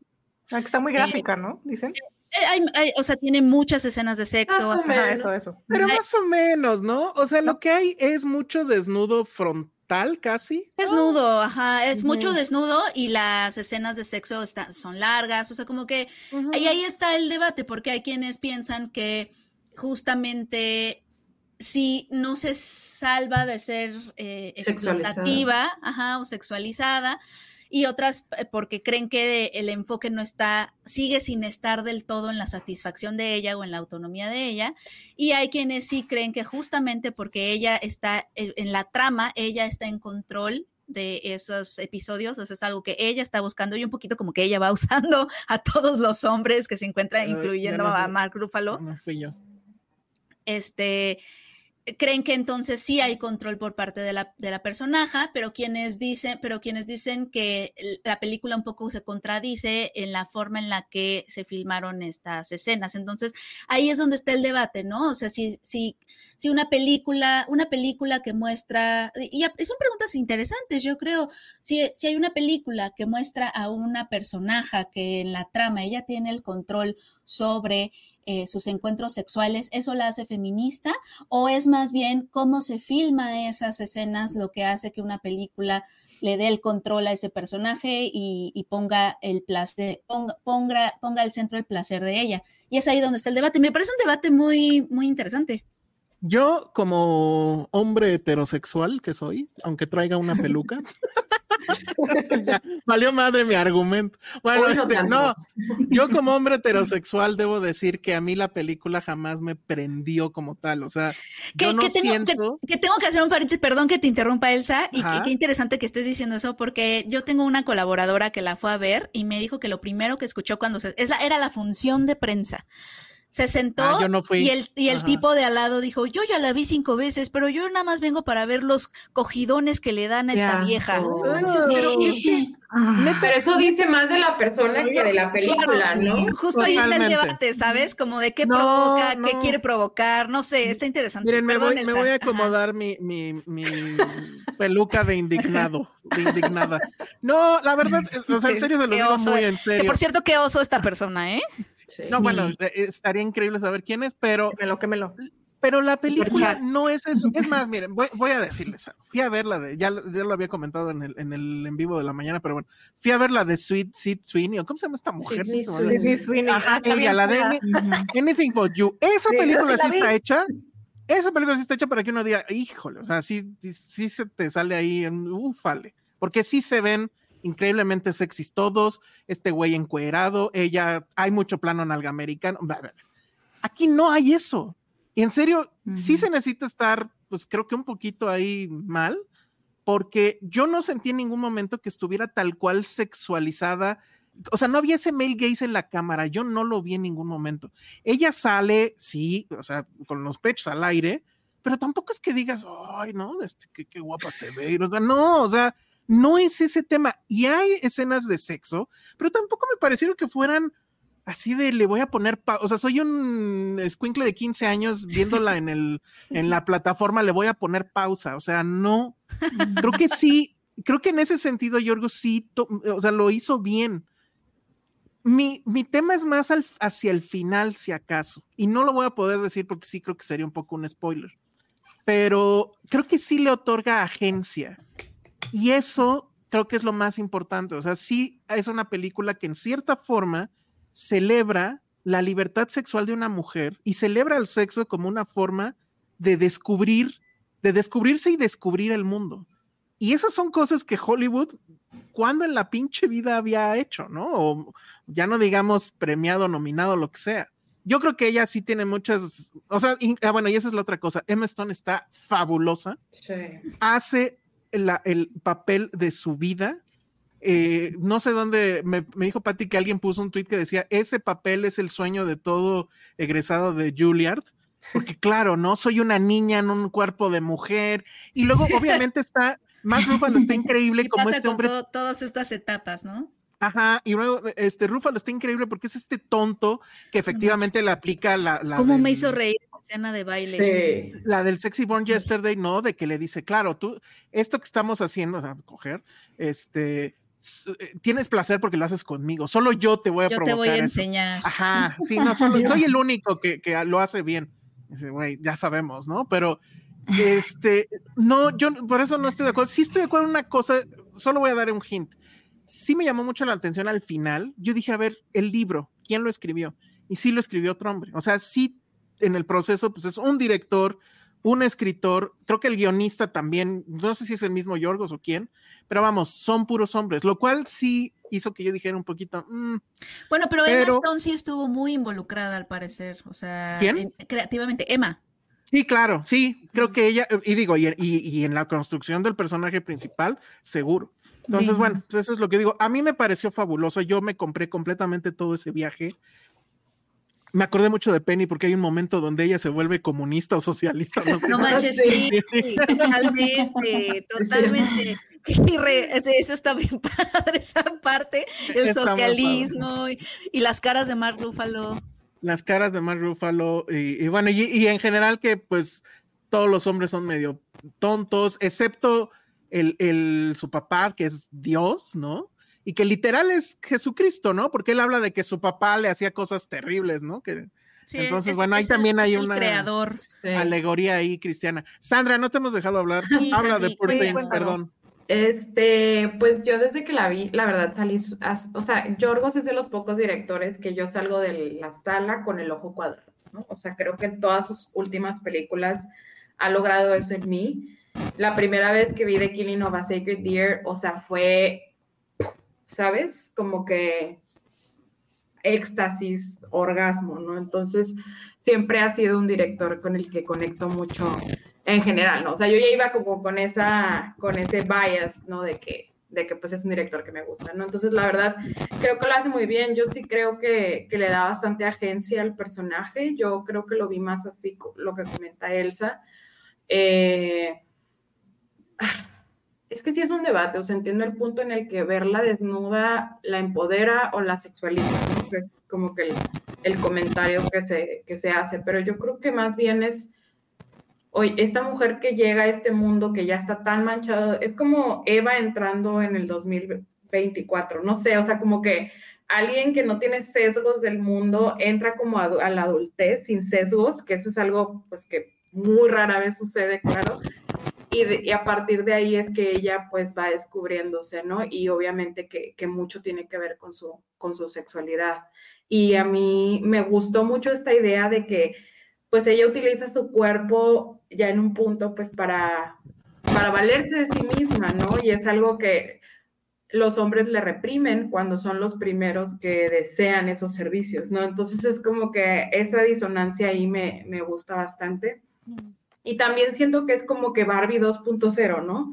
O Barbie sí, Dark. Sí, ¿no? sí. O sea, salió del ginecólogo en Barbie y luego, ¡pum!, entró así como a, a la casa de Frankenstein, ¿no? Entonces, creo que también es como una manera de ver a Barbie que le sucede algo muy similar. Ok, oye, no sé si eres tú quien, creo que como que tu pelo está chocando con el micrófono. ¿Ay, el mío? Pero no sé si eres tú, porque se escucha ahí. ¿Tú escuchabas ruido, no, verdad? No, yo no. Yo, digo, yo sí escuchaba un ruido, pero no sé quién sea. Ah, entonces no sé quién es. Bueno, bueno. este, este tema de que, porque a mí también me pareció que era Barbie. O sea, eso es lo más chistoso de la película. Tú no sé si lo pensaste, Penny. No lo pensé, pero ahora que, que, he visto muchas personas que están como comparándola con Barbie, sí veo, sí veo de dónde puede estar saliendo eso. Sí, totalmente. O sea, sí veo ese punto. No lo había visto, pero sí. Sí, que ahora no que demerita Barbie, lo que pasa es que Barbie no buscaba eso. Porque también, ay, es que este es lo que Barbie no pudo hacer. No, espérame. No, o sea, Barbie no. quería hacer eso. Solo hay para la Barbie no podía, Mattel jamás iba a dejar que Barbie hiciera eso. Pero a ver, o sea, por ejemplo, es cierto que Poor Things está medio, o sea, se coló, vaya, no que se haya colado, sí merece estar en los Oscars, sí merece estar reconocida, pero, pero estos temas, o sea, tan fuertes que puede tocar la película, no es tan sencillo que lleguen a los Oscars. ¿Y cómo sí llegaron? O sea, ¿cómo aquí no se atacaron, pues, con estos es, temas? Es en donde creo a Sandy, o sea, incluso con Poor Things, independientemente de lo que pensemos de ella, de si, de, en este debate, ¿no? De si se sale del patriarcado o no, ¿no? Más, uh -huh. este, eh, creo que también ahí en, en, esta se ve un poco la internacionalización de la que estábamos hablando. O sea, Yorgos uh -huh. Lantimos, que también ya ha llegado como al Oscar en otras categorías anteriormente, pero sí creo que ahí se ve un poco más esa apertura de la tía Oscar que quiere como, que está tratando más. como de deconstruirse. Sí, sí, sí. Y es, es Sí. con estas películas con las que puede hacerlo, y con películas como Parasite, que, que aunque son, tienen esta, vienen como de autores, ¿no? Las películas como menos exigentes con el espectador de, de la filmografía de esos directores son las que se han podido colar al Oscar, como Parasite, que no estoy diciendo que Parasite no, no sea una buena película, pero sí es la más, de las más accesibles de ese director. Lo mismo esta, Poor Things Claro. este, ¿no? Es- Coquetea muchísimo con nosotros, o sea, sabemos dónde reírnos exactamente, o sea, tiene muchos códigos que sabemos leer perfectamente, no es como tan misteriosa o tan exigente, este, que como las otras, ¿no? O sea, como The Killing of a Sacred Deer y esas cosas, Doctor. que sí te exigían un poquito más. Aquí la verdad es que es muy disfrutable. O sea, además de que, de que tiene como estas ideas, que está padre debatirlas sobre si es autónoma, si, si le da autonomía a su personaje o no, eh, es muy disfrutable, es como muy placentera. O sea, te ríes, es cómica, Mark Ahora, Ruffalo es una también- caricatura. De ningunear a Yorgos de que, ay, es que es tu película más comercial. Oye, pues ya quisieras que tu película comercial fuera esta, ¿verdad? Exacto, o sea, como, como, mm, pero sí es la más comercial, o sea, es que no sé si comercial, pues es que todas las películas son Eh, comerciales. accesible, no, sí, o sea, entras fácilmente porque tienes, te- es muy, hay códigos muy, hay muchos puentes entre ella y nosotros como espectadores.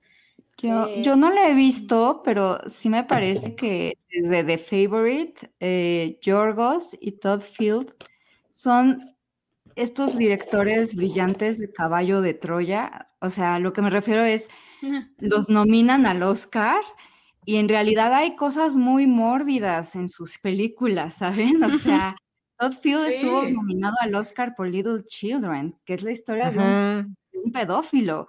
Tar es una historia de, acoso, ¿no? Y de la cancelación. Y en este caso, ¿no? En la simple trama, digo, ¿cómo se coló? Y creo que eso es lo que un poquito, lamentablemente, a Todd Haynes, ¿no? No logra él colarse porque no, es, es demasiado, el tema está demasiado enfrente, ¿saben? Oh, entonces, como decían, es la tía, entonces la tía no sabe ni qué es grooming pero si le disfrazas un poquito las cosas, siempre puede, puede, entender que es que, amo, que el Oscar sea la tía. Sí. Es la tía Oscar, muy bien.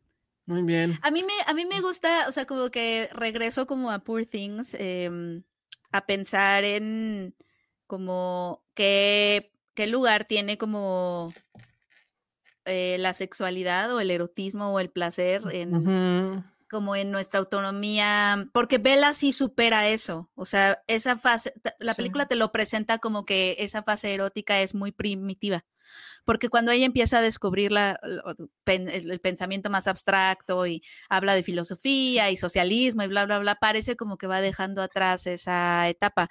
Y eh, la colaboradora este, que, que escribió, que se llama Ami, Amira Azuara, que por cierto te mandamos muchos abrazos a mí, también lo puso en su texto y, a mí me llamó la atención desde, o sea, como que regreso a eso, como que parece como que en la evolución de Vela, de pronto ya la intelectualidad un poco supera. Le quita, ajá, le quita interés a, lo placentero y eso como que todavía me, me atrapa y me hace pensar como que qué significa o, o sea, como y como que Mark Ruffalo se queda ahí, ¿no? O sea. Ajá, pero no sé si a lo mejor, o sea, como de, pues también el erotismo es parte de nuestra, o sea, quiero pensar que podemos tener placer y pensar abstractamente al mismo tiempo.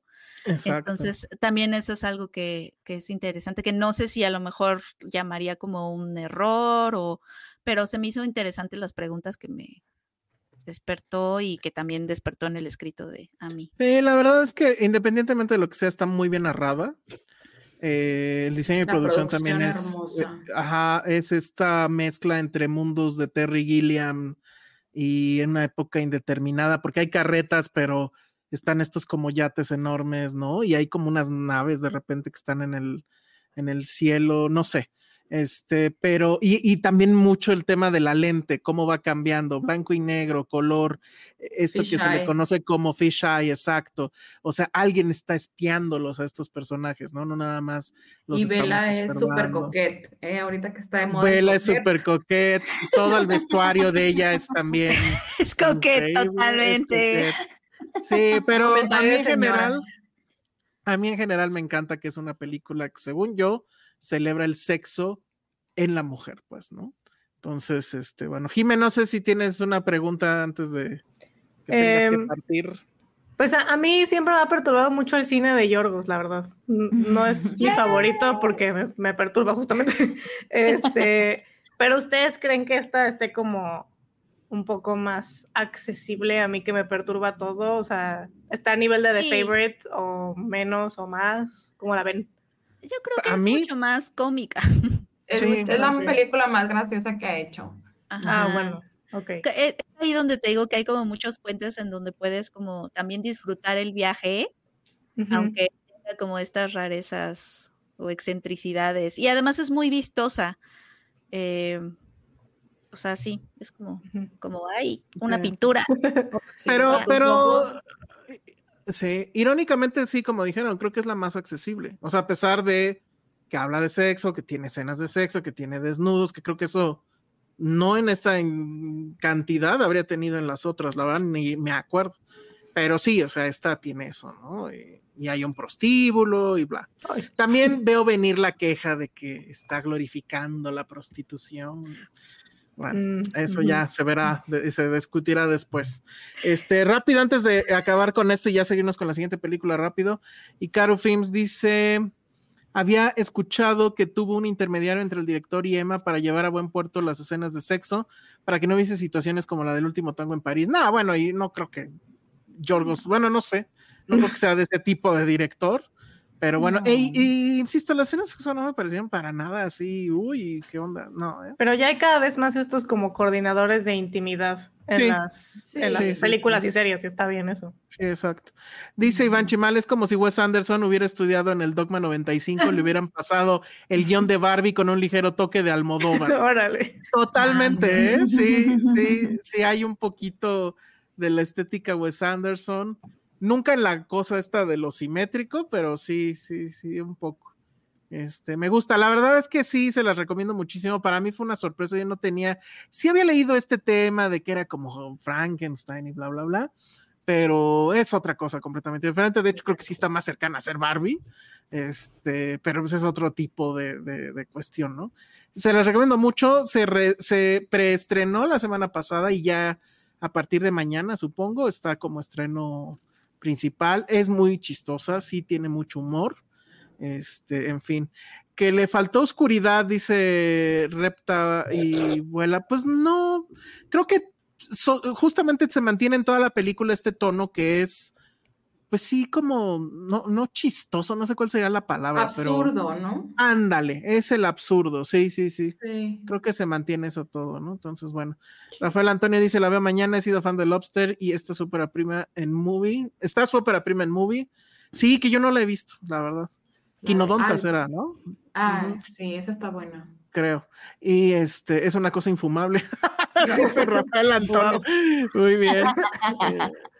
Ok. Dice, ah, bueno, sí confirman eso del coordinador de intimidad. Dice, de hecho, Yorgos habló del coordinador de intimidad en una entrevista con Ari Aster. Muy bien. Mm. Perfecto. Bueno, entonces vayan a ver Poor Things. Y Himmel Lipman tiene que bajarse del barco ahorita. Ya me tengo que ir. De la, ¿Cómo era la patineta? Oye, ye- que, estaba viendo que a Patty le gustó un montón. Patty, yo me hubiera encantado verla contigo, Ah, porque de- de- o sea, es que yo me reía en Morelia y volteaba a ver a, a Toño, mi, mi, mi compañero y colega, y también se ríe, pero Toño es como tímido, ¿sabes? Como que se ría. Mm. Y yo quería como, ja, ja, ja, ya sabes, viendo a Mark, este Mark Ruffalo es un idiota, ya sabes, porque además, además también es cercana en las experiencias, porque hemos conocido a un Mark Ruffalo. O sea, O sea, pero entonces es súper para ver con amigas. No, O Yo, mira, la verdad es que, o sea, puedes, puedes Ah, hacerlo, ajá. yo creo que te la pasarías muy bien, porque sí tiene partes, o sea, es que sí le da estocadas al patriarcado, pues.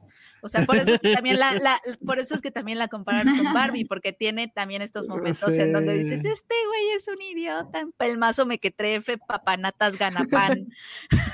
Ajá. sí, es, es- es muy chistoso. Yo en un principio pensé que era un miscast, pero luego ya que ves realmente en qué se va a convertir, sí dices, ok, sí, sí, sí, está muy bien. Y William Dafoe, pues lo quiere siempre, ¿no? Sí. Entonces es William Dafoe. Aunque hace una cosa muy horrible. Pues hace muchas cosas muy horribles, de hecho, pero bueno, le hicieron también cosas muy horribles. Sí, le hicieron cosas. Dice Carlos Alberto, ¿qué combo se recomienda para acompañar la película? Qué gran Ah. pregunta, no sé. Este, Digan su de verdad lo estoy pensando. Algo de comida heavy o más bien como dulces, porque es que sabes que a mí me dieron ganas de comer, o sea, esto es real, cuando la estaba viendo y hay una parte donde ella, donde ella sale de la, de su casa, empieza la película a ser muy colorida, ahí Ujú, muchísimos bombones y dulces, como que como Y unas tartitas que se pastel. come. Ah, uf, también come comida. Sí. Es que en realidad, o sea, es que también, es que justo, o sea, yo dije, eh, o sea, es una exploración del placer en general. De Sí. O sea, porque también habla de la comida y de, de- de lo rico que es, pero bueno, del Y sexo. de sí dice- leer y de aprender y de la y filosofía aprender que y también es. Claro, claro, es todas las formas de placer. Pero pues sí, cuando descubre la masturbación, sí se a- a- eh, da esta frase de ¿y por qué no hace todo el mundo esto todo No el todo día? el mundo no? hace esto todo el día. Ajá, sí, sí, sí. Que además la descubre cuando todavía es una bebé. Ajá, que claro, pues es cuando descubres eso. Pero es o cuando sea, descubres, ajá, es cuando No, descubres Monse que nos diría si eso Monse, es cierto, ¿no? Sí, no, Monse, cuando eres bebé empiezas como a descubrir Pues eso cositas. es lo que le hizo famoso a Freud, que él Exacto. dijo que la sexualidad existe desde que naces, porque antes se decía que los bebés eran puros y castos. Asexuales. y- sí, exactamente. Y él dijo eso y pues quemaron sus libros. Y dijo que bueno, porque en la Edad Media me hubieran quemado a mí, ¿no? Ah, bueno, Qué buena o sea, frase, vamos ¿no? avanzando. Sí. Vamos Sí. avanzando, exacto. Qué increíble, esa no me la sabía. A Sí, ver, sí, sí, otra pues. pregunta que me parece que es importante. Ángel López dice, ¿es una buena película para adolescentes? Yo Los que diría sí. Adolescente Eh. mayor de edad. Sí, claro, bueno, un adolescente. O sea, pre- o sea, no, o sea, de, de 18 años para arriba, ¿tú dirías? Pues O sea, si En- tiene en- a 15, mí me pidieron, hoy compré el boleto y sí me decía que tenía que tener más de 18. Es clasificación C, pero pues porque No. tetas, ¿no? Y ah, tetas. Pero sí, la verdad.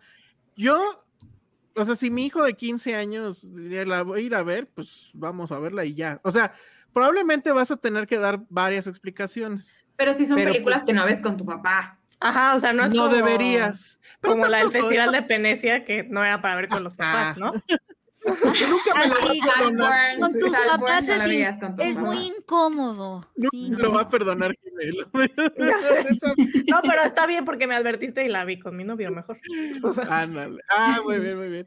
Bueno, pero este, Salburn, por ejemplo, tampoco es para verla con tus papás. no, exacto, no. Es más, esa yo sí diría no, pero en esta creo que diría sí, porque implanta una idea que sé que como papá puede ser muy peligroso, pero vamos, no le vas a poner una venda a tu hijo toda la vida, ¿no?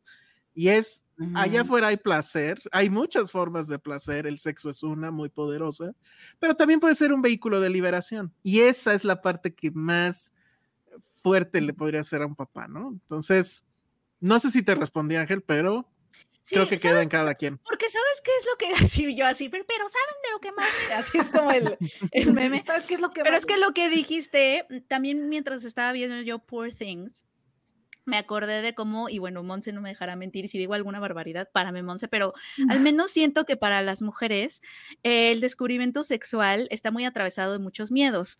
O sea, tienes, o sea, como que eres un ser sexual, te, te- o sea, te excitas, te, o sea, como que te- quieres, quieres ser un ser sexual, ¿no? O como ustedes en la adolescencia, etcétera, pero siempre está el miedo de, acuérdate que los hombres llegan hasta donde tú lo, hasta donde tú Ah, lo permites, sí, o, sí, o sí. no te expongas, o si o- no o el miedo, eso. el miedo de ser la fácil, de ser, de, de- de que en la escuela te funen, de, de ser la más, en la- en mi escuela había un premio que era la más social con Z. Este, Ay. que era como zorra. ¿no? O sea, ganarte ese premio. Entonces, como que quieres ser alguien sexual, pero te, al mismo tiempo te da mucho miedo. Entonces no puedes como explorar tanto. También te, da- sí es cierto que también hay situaciones que son más peligrosas para nosotras. O sea, si nosotros nos ponemos más vulnerables, no falta el que quiere abusar, que se le pasa la mano, o las violaciones, etcétera. Las- o sea, la violencia sexual es como muy, tampoco es como que, ay, quiero acostarme con él en la fiesta y no sabes realmente si te va a violar, si te, o sea, está atravesada por muchísimos peligros y muchos miedos. Y estuvo padre ver a una mujer que salía como totalmente a experimentar sin esos miedos y sin esos prejuicios y, y nada más como de, pues a ver Que- cómo se hace esto, no sé qué, que ahora sin que miedo lo a que te funen o a perder tu reputación. Sí, porque además no le importa, porque no tiene esa carga No moral. Ajá, y todo lo ve como con mucha lógica, como que para ella es sí, como dos más dos es cuatro. mm. Si me toco, siento rico. mm, O sea, claro. pero este, ahora que lo dices, Penny, entiendo entonces por qué está en la época, ¿qué es? Como victoriana, algo así. la Ajá. victoriana. Porque en otra época no hubiera funcionado, o sea, habría Es la época más esto. puritana, claro, Ajá. es victoriana. Ajá. Y ella, porque además de, de ser la mujer de Mark Ruffalo, sí se va como a la prostitución y es como de, para ella es como de Sí, sí, aprendizaje, sí. ¿no? Y esa idea yo me... sí- Yo me sí gustó. se lo pondré a mis hijos adolescentes y a lo mejor el, el gran, el, el combo sería ponerles después How to Have Sex. Este, Sí. que eh, How creo que es como la otra parte, ¿no? Que no. Sí, ten que era- cuidado. Ajá. Justo de estas cosas de, pues no es lo Sí, que sí, me sí. imaginé, pero sigo siendo un ser sexual, pero, mm, o sea, como, Ah, Sí, de hecho Karen Horney, que es una psicoanalista de la época victoriana, justamente, Mm. tiene un libro que se llama El miedo a la mujer. Y justo eh, ella menciona que pues estamos rodeadas de esta aura de, de miedo, pero no solamente del hombre tener miedo a la mujer, sino la mujer tiene miedo a la propia mujer. A la ¿sabes? propia mujer. explorarnos. Oh, wow. Exactamente, sí. Sí, estamos, no- nos damos miedo, ¿no? Te, te voy a comprometer a que ya que la veas, a ver si nos mandas un video para Patreon de, de lo que, lo- o sea, tu opinión desde el punto de vista de la psicología, porque hay mucho, ¿eh? sí. Creo que hay mucho. Creo que Y Yorgo mucho. siempre agarra muchas ondas filosóficas, psicológicas en sus películas, entonces. sí. Sí. Muy bien. Bueno, pues entonces ya dejamos ahí este How to Have Sex, este eh, Poor Things. Este Jime, muchas gracias. No, gracias a ti, tía Elsa, por la invitación. Me gustó mucho estar aquí con, con Yo sigo comprometido- comprometido con mi papel. Sí, perfecto. Eh, Paro de calor, no importa. Bueno, No, muchas gracias, Jime. No, gracias. Y esperen a Jime también en Patreon porque sí vamos a hacer un episodio especial de los 20, son 25, ¿verdad? 25. Los 25 años de Los Soprano y ustedes saben que Jime es la experta. Vamos a hacer ahí crossover con El Marciano, con este José Agustín, ay, que guau. también es muy fan de, obviamente, porque ya saben que él sabe todo. Entonces, eso lo vamos a hacer y eso va a pasar en Patreon. Entonces, pues ahí está. Muchas gracias, Jime. No, gracias Es- a ustedes. Nos vemos. Nos vemos. Y- Bye, chicas. Bye. Este, todavía no acaba esto porque vamos a hablar ahora de Anatomy of a Fall, pero antes quiero aprovechar esta pausa para decirles La que Justineta. la Justineta, nos vamos a subir a la Justineta. Estamos, eh, estamos ahí en el límite en que somos 100, de repente son 100, 120 conectados y solo hay un like según esta cosa. Entonces, porfa, denle like al video, no se les olvide. Este, si Sí, pueden su- suscribirse. dejen su firma de que estuvieron aquí. Ajá, exacto. Este, suscríbanse si no se han suscrito. Creo que nos faltan como 10 para llegar finalmente a los 4000. Que yo sé que eso para la mayoría de los youtubers es nada, pero para nosotros nos ha costado mucho tiempo, sangre y lágrimas. Entonces, este, porfa, ayúdenos con eso. Recuerden que por ahí está el Patreon también. Búsquenlo. eh, lo más fácil es que se vayan a Google, pongan Patreon espacio Filmsteria y la primer liga ahí estará. Ahorita tengo que hablar de algo sobre el Patreon también, que no se me olvide, pero vámonos rápido, porque ya, si no, esto se va a alargar muchísimo, a la siguiente película que se estrena este fin de semana, que se llama Anatomy of a Fall, y esa sí la vimos todos, ¿verdad? Sí. O todas. Entonces, este, ¿quién quiere empezar con Anatomy of a Fall? Alcen la mano si están. No, ¿quién, quién quiere? Sandy. Que empiece Sandy. Sí, Sandra. Sí, adelante, Sandy. Tú también la viste, ¿no, Monse? Empiecen Sí. ustedes, cuéntanos. Pues an- platicamos de qué va rápidamente, ¿no? Este, Mm, sí. Anatomy of a Fall prácticamente cuenta la historia de, es una historia de un juicio, en eso se basa pues gran parte de la, de la película, donde el juicio es acerca pues de un accidente, ahí queda la duda, ¿no? De un, en los Alpes, ¿qué son Alpes franceses? No sé cómo se llama. Sí. Este, que está una casa de unos escritores muy acá, tiene su casa muy bonita en los Alpes, ya se la imaginarán. Y de la nada, pues escuchamos un golpe y el esposo, el padre de la familia, pues cae y muere, ¿no? Desde un tercer piso, si mal no recuerdo. Entonces, los que estaban ahí era el hijo, el perro y la esposa, ¿no? Y el hijo y el perro andaban como que ahí paseando. Entonces, ¿quién fue? Fue un accidente, fue un homicidio y va de, de ello, ¿no? La película. Y es, pues, el- a, través del juicio es que volvemos como al presente y al pasado y así, y es como vamos viendo como toda la historia. A mí, irónicamente, es que yo soy muy fan de La Ley y el Orden, o sea, me fascina, es, es uno de mis, ya sabes, como programas favoritos de toda la vida, ¿no? Entonces, toda esta onda de juicios me la sé muy bien, ¿no? Juicios americanos con el jurado y objeción y ya saben, ¿no? Entonces, lo que a mí, o sea, me llamó muchísimo la atención es, o sea, lo primero que me que llamó la atención de la película es ver un juicio francés, ¿no? O sea, que sí es muy diferente al juicio americano, ¿no? Entonces, van vestidos, ya saben, con estas capas, no sé cómo nombrarlas, así como antiguas, se tienen que vestir, ir muy propios al, al, juicio. Y pues eh, fuera de, de, esa, justo así como está acá en la foto, fuera de, fuera de ese impacto principal que como que no ves un juicio francés todos los días en el cine, la historia y el guion, cómo van poco a poco soltando la información y que tú como espectador, yo diría que hasta el final de la película no sabes realmente lo que pasó tampoco, es el gancho que te tiene ahí. esta, esta es una película de full diálogos, de full guion, tienes que, no son así como que, ay, déjame ponerme a lavar los platos. No, tienes que estar sentado viendo la película. Y esta como incógnita que te lleva a través de toda la historia y que el personaje principal es un personaje, como le dicen, non-reliable, o sea, como que no le crees al personaje principal. Creo que esto es como lo más potente que tiene la historia y tiene mucho que ver con la actuación de Sandra, ¿no? Que, que lo hace espectacular en esta, en esta película. Y también el perro lo hace muy bien. Eso también hay que decirlo. oh, yo sufrí mucho con lo del perro, pero ya El perro, sí. Este, tú, ah, bueno, no sé, no, este, Monse, ¿tú qué opinas? Monse, sí. Ay, no te escuchamos, Monse. Ah, sí, cierto. perdón. Primero en internet y ahora esto. Em, a mí me encantó. Em, debo decir que a mí, al contrario de Sandra, yo no soy tan fan de las películas ni series de juicios porque tiendo a, a decir, es que si llegaron a la verdad absoluta, o sea, como que a veces me, genera este conflicto de, pero qué tal que faltó información, o qué tal que fue, o sea, según quién, ¿no? O sea, esta repartición de justicia siempre ha sido un conflicto para mí. Mm, creo que no es coincidencia que mi libro favorito es El Conde de Montecristo, que lo leí siendo súper chavita, porque esta repartición de justicia siempre me ha generado mucho conflicto. O sea, yo siempre he tenido como esta cuestión de lo subjetivo que es y lo complicado que es según quién, las reglas de quién, y, siento que es un pelear y, y, muchas veces esas películas me desesperan porque al final, pues, ah, eres este, el asesino, ¿saben? O sea, como que ya sale la verdad, y cuando vi que iba por ahí la película, me, empecé a preocupar. Dije, oh, hasta, hasta debo de confesar que revisé un poquito mi celular.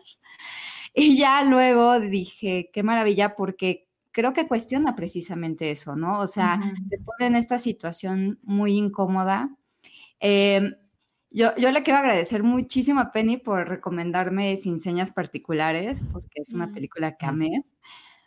Pero sí debo decir que un poquito mi conflicto y con otras películas no me encanta cuando al final te dan las respuestas, ¿sabes? Ante el misterio. Ante como, creo que no hay, no hay nada peor que el no saber. Es como de las cosas más complicadas y siento que al cine no le gusta. O sea, el cine si hay una invasión zombie, te tiene, no sé por qué, te tiene que explicar de dónde vino el virus. A mí no me importa. O sea, si yo fuera, honestamente, si hay una invasión zombie, yo estoy corriendo y no hay ningún conecte palanca o alguien que me vaya a explicar qué fue lo que pasó, ¿no? O sea, más bien tengo que correr y sobrevivir y creo que juega con esta tolerancia a la frustración de una manera muy interesante.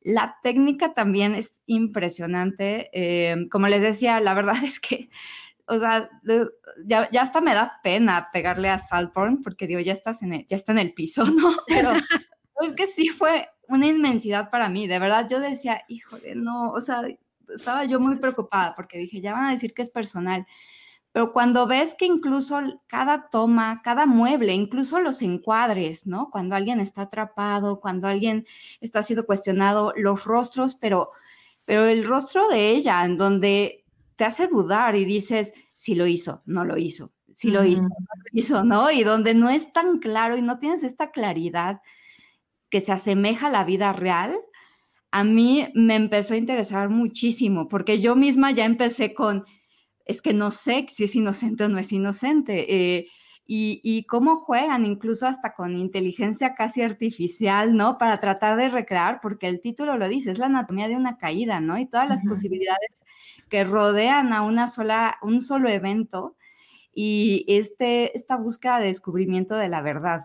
Creo que eh, mm, es una película que honestamente todavía a veces voy manejando en el coche y pienso, ¿no? Así de, ¿y sí o no? Tenía cara como de que sí o no.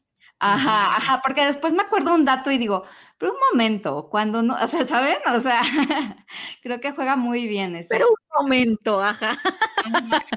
y es que en el juicio van saliendo como muchas cosas, ¿no? Sobre esa familia. Y retomando un poco lo que decías, Monse, eh, este concepto de la, de la verdad como algo impenetrable es algo que nos resulta incómodo y que se me hace también muy interesante. O sea, es algo que aquí ya full disclosure, yo como que me cuesta trabajo a mí porque yo lo trato en terapia, o sea, como de que mi, mi terapeuta me dice de forma como muy este, burda lo que esta película un poco te plantea, que es como de, a ver, no, o sea, llega un punto en el que la verdad es lo que tú eliges que sea, o sea, porque tú no, o sea, tienes, llega un punto en que tienes que decidir qué es lo que tú crees que es la verdad, porque nadie te la va, o sea, es tan impenetrable que no, o sea, y creo que como que queda muy bien con esta película y es algo súper incómodo y no solo eso, sino también, o sea, Sandra Hiller es una mujer impenetrable, o sea, como que eso tampoco nos gusta, ¿no? Como que estas y que le juega en su contra, ¿no? También. son como y le juega en su contra en el juicio, ¿no? No es, la víctima que, que, estamos acostumbrados a ver, ¿no? Sí, o sea, como de por qué no nos dejas entrar, que escondes, ¿no? y, y, entonces empiezas tú a caer en eso y dices, no, pero a lo mejor nada más estoy dudando de ella porque la noto fría y pues eso no es como una razón para dudar de alguien, ¿no? O sea, como de nada más porque porque yo la siento fría, ya siento que es calculadora y es una asesina, ya sabes cómo. Y como, es como estas víctimas que a veces en juicios de la vida real que no están llorando y ya de volada creen claro, que, ver, o sea, tienes que tienes que ser transparente y de nuevo, o sea, eh, tenemos esta fijación con las cosas que tienen que ser transparentes, que es como de lo que el tema que puso Monse en la mesa y me parece como muy interesante. Todo el tiempo e, exigimos esa transparencia en las cosas que consumimos, en las personas que conocemos, en los personajes que nos gustan o no. Eh, y llega un punto en el que, en el que, como, pues en esta película eso es lo que sucede. Llega un punto, así como mi terapeuta me dice, es que llega un punto en el que tú te tienes que inventar, o sea, ¿quién eres tú? Exacto. O sea, no importa si, si lo eres, no lo eres, tú lo tienes que decidir porque pues llega un punto en el y yo así de, pero qué tal que no soy eso, ¿sabes? pero tú lo inventas, ¿sabes? O sea, tienes que llega un punto en esta película en que tú tienes también que elegir en lo que crees, ¿no? O sea, para mí la verdad es esta y eso es bien incómodo, ¿no? Y es como de, porque entonces eso significa que el de al lado puede tener su verdad y el de atrás y el hijo, ¿no? Porque hay un niño involucrado en todo esto además del perrito, está también un niño que para él es como un impacto ese juicio porque se entera de cosas que él no sabía, ¿no? se, entera de quiénes son sus papás, básicamente. De quiénes son sus papás, que es como que pues tenían problemas. Sí, exacto, o sea, como que tenían problemas y él se sentía opacado por ella y como muchas cosas que el niño no sabía y él tiene que decidir al final, bueno, ¿le creo a mi mamá o no? Sí, que creo que también te lleva que todos los días elegimos la verdad, ¿no? O sea, todos los días mm. elegimos una sobre, sobre, sobre, ti, sobre la gente de tu alrededor, sobre lo que crees que pasó o no con cierta persona, sobre tus recuerdos, cómo eliges recordar algo y con qué verdad te, te quedas con ese recuerdo, aunque quizá y probablemente no sucedió así. Y el poder también de justo los recuerdos, ¿no? O sea, por ejemplo, por ahí hay una, una escena brutal que se, se escucha una grabación, que nosotros tenemos el beneficio al estar viendo una ficción en una pantalla de ver esa imagen actuada, pero tenemos nosotros ese contexto, esa verdad, porque estamos viendo esa película, pero los de adentro de la película solo están escuchando el audio y lo interpretan de otra manera, ¿no? A lo mejor. Ajá. Claro, exacto, nuestra verdad es... con la realidad y, o sea, eh, se vuelve meta la verdad, ¿no? No sé. Claro, exacto, estamos viendo lo que pasó o estamos viendo como alguien se está imaginando a la hora de estar escuchando ese audio. Sí, es como muy interesante. Y aparte corta lo visual en el momento oportuno. O sea, de verdad que es una cirujana, Justin. Entonces ahí te decide poner otra vez en la otra posición donde tú tienes que elegir qué fue la verdad, basado en la información anterior. Porque todo el tiempo estás así de, bueno, ¿quién empezó esto? ¿Quién es culpable? ¿Quién empezó esta discusión? ¿Quién tiene la razón? ¿Quién no? A mí lo que me mantuvo, o sea, todo esto sí, pero creo que también es importante el tema de que al final la están haciendo un juicio a ella básicamente por ser mujer. Porque está el tema. Ajá. El o sea, está el tema de que ella era la exitosa en ese matrimonio, que, que, los dos creo que eran escritores, pero ella era la que sí vendía, ella era la bestseller, ella era la que la entrevistaban. Era la exitosa. Ajá. Y entonces, para mí, más que sí lo hizo, no lo hizo, el show está en cómo la, o sea, la van a juzgar básicamente por ser una mujer exitosa. Ese es para Y mí. extranjera Y también. extranjera, extranjera. además. Porque Claro, a claro. fuerzas quieren que sea en francés y ella les pide cambiar al inglés, ¿no? O sea, que eso también dice, oye, obviamente que en una pelea, pues te quieres defender en el idioma que En, mejor en el sabes idioma. hablar. Claro, porque además tienes esa barrera del idioma. Y ya ven que también el asunto de que hay un momento en el juicio, porque el abogado, ese peloncito, ese sí nos cae mal como a todos, ¿no? Obvio. Sí, El abogado como pros- el, el, el prosecutor, este, él es el que dice, no, pero pues como ella es una escritora de, pues te dan, te dan a entender que sus historias también son medio sórdidas y así. Eh, y él dice, pero es que mira, o sea, entonces, o sea, como En que él plantea libro. la situación de cómo le podemos creer a esta mujer que escribe estas cosas. Seguramente las escribe porque ella las hizo, ¿no? Y entonces el abogado defensor de, de esta, de Sandra Hüller así de, ay no, pues entonces Stephen King es un asesino serial. Eso está buenísimo. Eh, este personaje que es el que está en pantalla, que es el, el abogado de. pues, el que acusa, pues. Ajá, es el gran villano del año. O sea, Sí. en serio lo odias porque, digo, está haciendo su chamba, pero sí es muy bueno haciendo Ajá. su chamba. Es muy Va bueno. a tirar, Ajá. Va a tirar a matar, no le O sea, importa Pero nada. también Sí, me sí. fascina el compromiso de los abogados, ¿no? De, de Sí. leer- de chutarse todos los libros de esta señora para el juicio. O sea, Sí. Pero y también, ¿no? Usarlos en su contra, en fin. Sí, pero este abogado siento que es el con el que yo si discutiera estaría yo, o sea, ¿sabes? Sí, o sea, claro, claro. Como que es el que te reduce al balbuceo. ¿no? Leon Kane nos pregunta, a ver, voy a poner aquí a Monse para que no se, se quede sin que la vean. Eh, dice Leon Kane, ¿qué opinan de la reacción de Sandra al inicio de la película cuando su hijo y ella descubre lo que pasó al esposo? Creo que queda claro qué fue lo que pasó. ¿Cuál fue tu reacción, Sandra?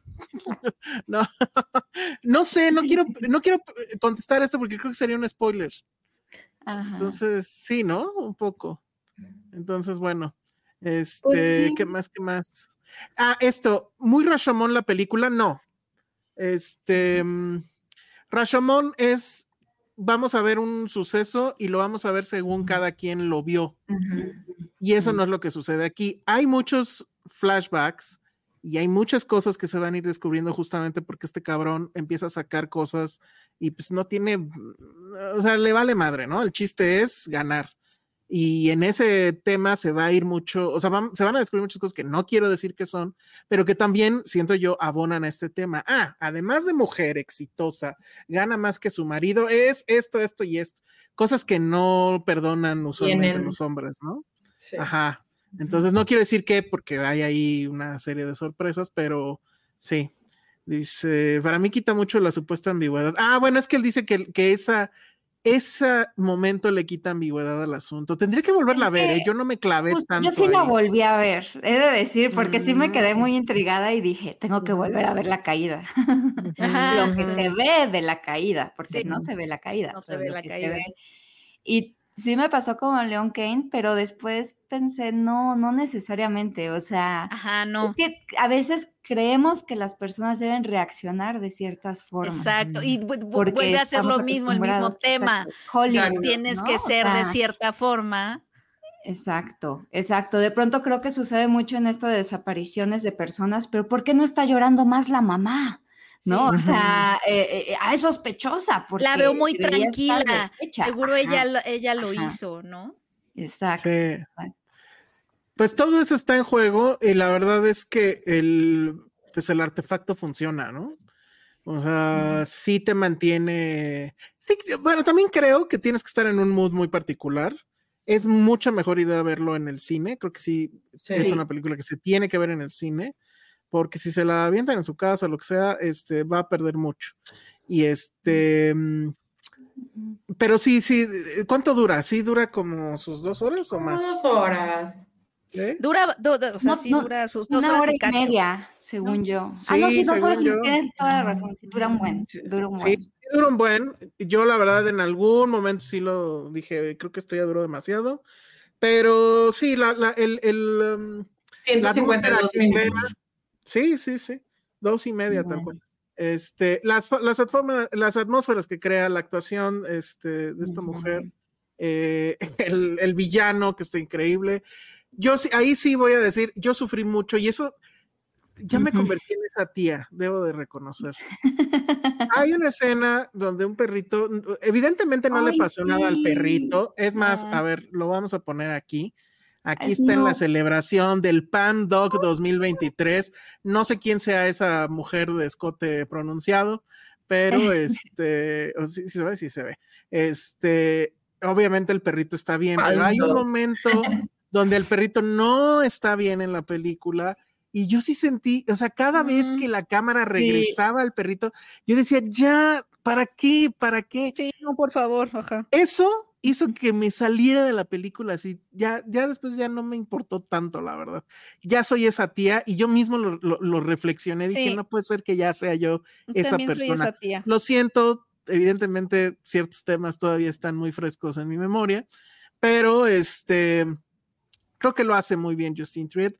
Sí es, sí me sorprende mucho hasta dónde ha llegado. Este, pero sí es una gran película, vamos, ¿no? Entonces, se las recomendamos muchísimo. La tienen que ver simple y sencillamente porque tiene no sé cuántas nominaciones al Oscar y pues Y para porque estar en la conversación. Justineta llegó La Justineta, hasta Hollywood. totalmente, totalmente, sí. O sea, ok, sí, querían a Greta, pues no está Greta, pero está Justin a la Justineta. Hay que subirnos a la Justineta y pues que suceda el milagro, digo.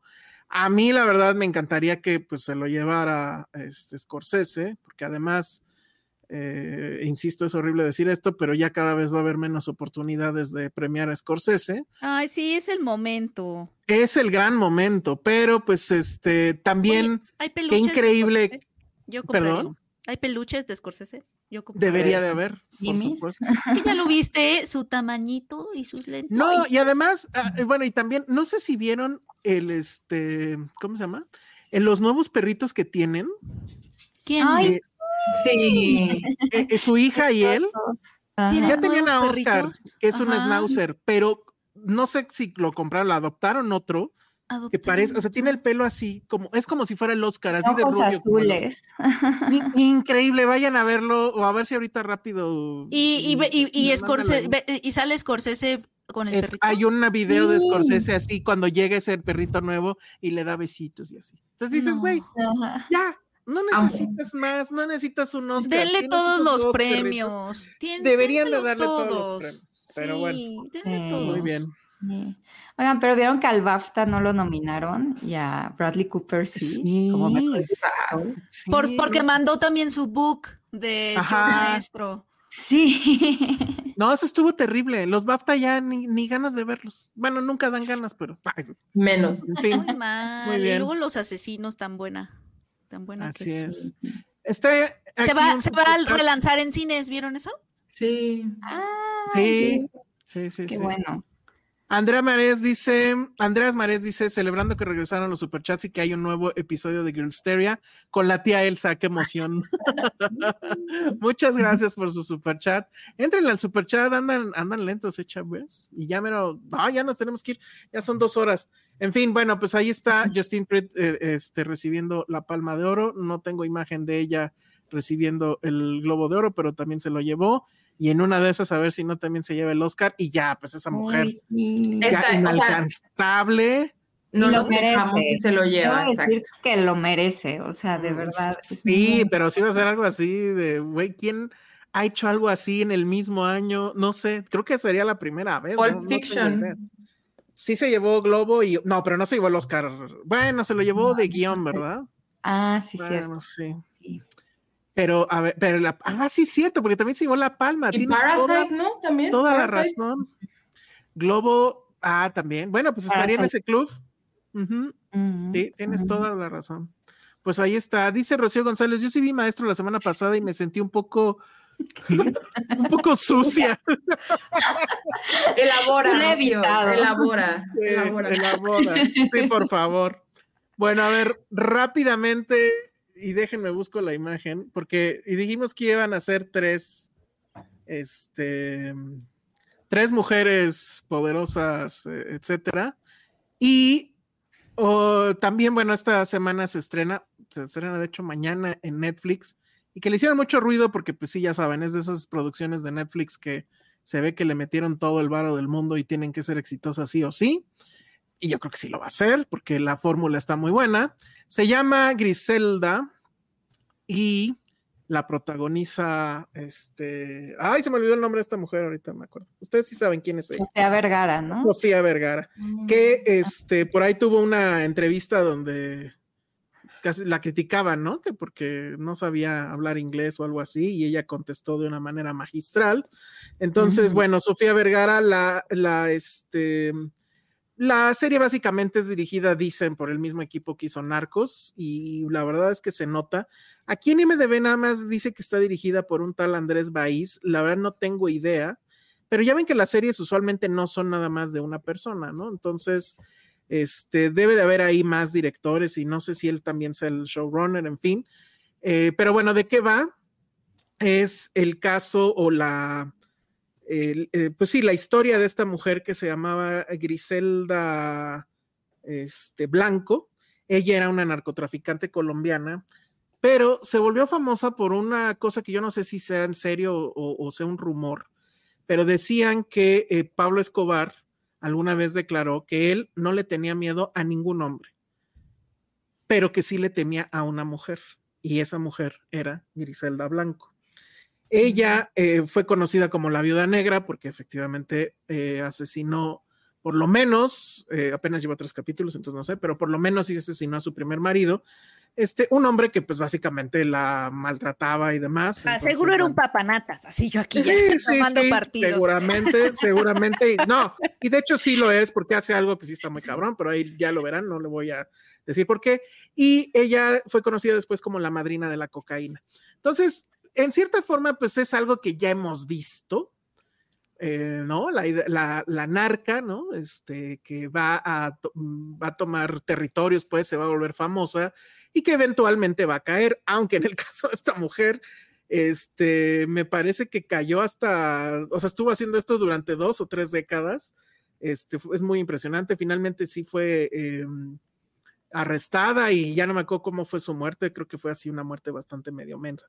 Pero eh, la, peli- la serie está muy bien contada. Un diseño de producción, ya saben, de esto que si hay una copiadora, porque esto está pasando en los años 70s, 80s, si hay una copiadora, se ve que es exactamente la copiadora de esa época, este, todo, todo alrededor, los cassettes, este, las maletas, evidentemente el vestuario, todo es este, apabullante y sí tiene una, eh, ¿cómo decirlo? Como que sí tiene una idea muy interesante de cómo narrarlo, porque inicia, no inicia con, con ella empezando en el negocio, sino inicia cuando ella eh, em- le empezó a ir mal en Colombia y tiene que huir para que, obviamente, para que no la atrapen y se va a Miami. Es ahí donde empieza la serie.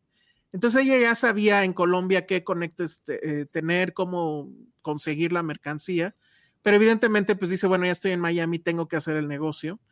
Y pues en teoría, porque sí tiene eso la serie, tiene muchos momentos de, "Mm, eso me suena a que no pasó, ¿no? Pero pues ya te vas a la Wikipedia y pues ya medio ves si sí pasó o no pasó.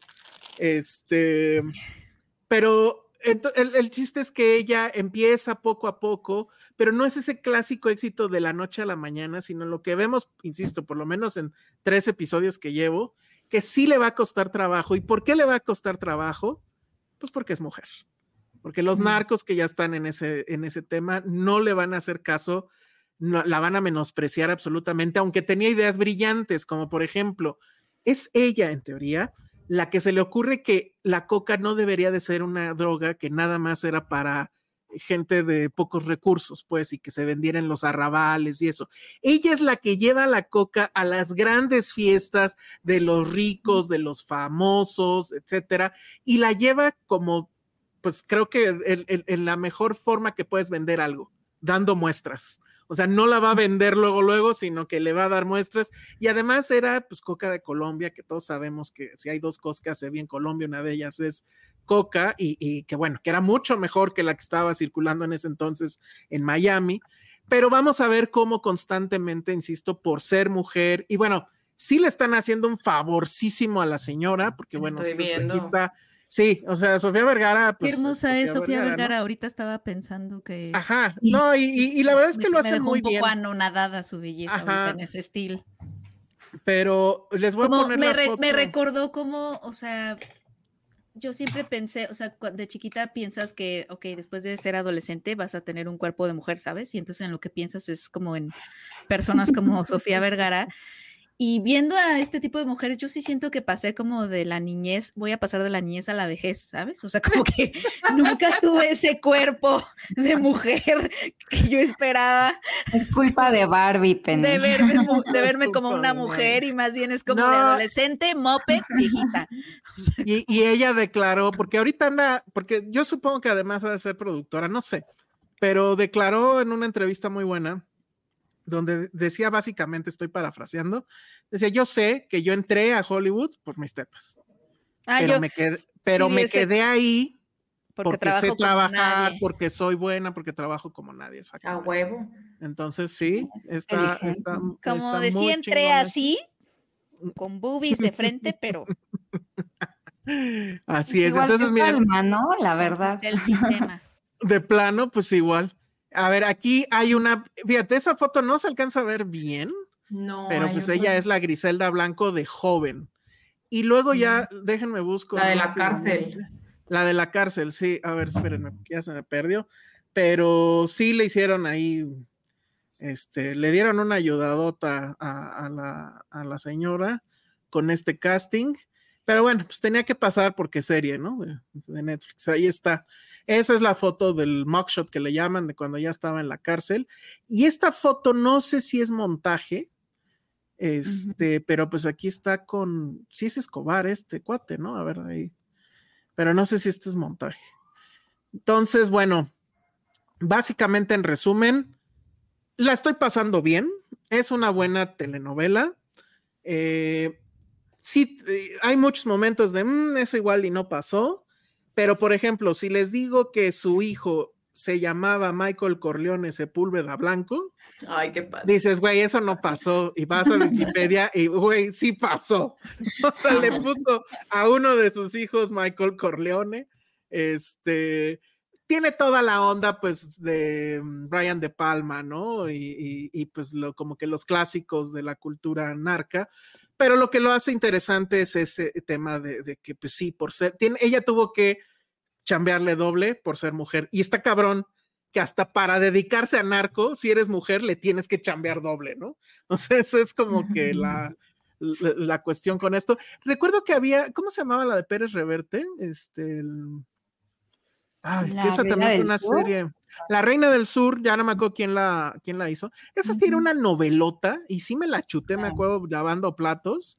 Este, esta, la verdad, tiene un diseño de producción muy, muy, muy bueno. Está muy bien narrada. Sí le estoy dando atención, o sea, no la estoy viendo lavando platos. Reconozco que es una telenovela, pero está muy bien, la verdad. Entonces sale mañana en Netflix. Netflix siempre avienta todos los episodios, ¿no? Entonces supongo que van a salir todos. Sí se los recomiendo. No sé en qué va a acabar, pues no sé si seguramente lo van a alargar para una segunda temporada de menos, pero está muy bien. Y yo quiero ver si hay Narcovers, porque Narcos, pues era eh, Pablo mm. Escobar. Y si Pablo Escobar dijo lo que dijo de Griselda Blanco, entonces quiero ver si en algún momento regresa, ¿cómo se llamaba? Wagner Moura o algo así. Ajá. Y hace un cameo. Eso ya, con eso ya me comprarían completamente y ahí estoy y bueno. Pero por lo pronto, pues sí, sí va bien y este, pues sí, sí se las recomiendo eh, para que la vean y todo. Entonces, bueno, esa es Griselda, se estrena mañana en Netflix. Y ya casi nos vamos, solo tengo que hacer un anuncio parroquial muy importante. Eh, bueno, ya viene nuestro programa número, ¿qué? 400, ¿no? Y Ah. tenemos, tenemos un patrocinador que nos regaló unos kits. Es una empresa que se llama Exim, que nos regaló primero, bueno, vamos a tener estas tote bags. Y ellos traen una cosa que no sé si ya la hayan visto en, en este, ahora que pasó Navidad o, o Reyes. Ellos tienen muchos productos que tienen que ver con cruce de licencias y demás. Uno que es muy popular son estos rompecabezas, que son Ay, guau. Ajá. Qué bonito. Qué Es un, bonito. cruce, es un cruce con Jimi Hendrix, ¿no? O algo así. Y luego, por ejemplo, tenemos, tenemos este, que es los Blue Brothers. Entonces, pues, ahí está. Y entonces, bueno, vamos a tener de eso.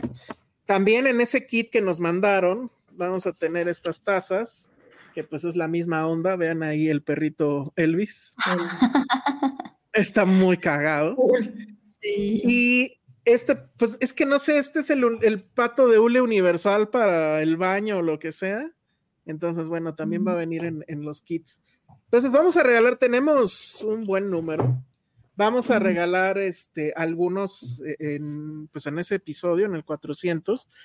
Pero puedo informarles sin temor a equivocarme que los Patreons de cuarto nivel, o sea, del nivel más alto, aparte de la merch que, que, va a venir de nosotros de Filmsteria, de la cual debí ya demostrar la primera que ya tenemos aquí, este, van a recibir un kit de estos, ¿no? Que va a tener la taza, mm. el patito y uno de los rompecabezas junto con la tote. ¿Cómo le voy a hacer para enviarlos? No sé, no tengo idea, pero de alguna forma ayudo. lo resolveré. Yo te ayudo. Y este, ah, mira, muy bien, perfecto. Y este, bueno, pues entonces eso va a suceder para los Patreons de cuarto nivel que ya hayan cumplido con su cuarto mes de estadía con nosotros.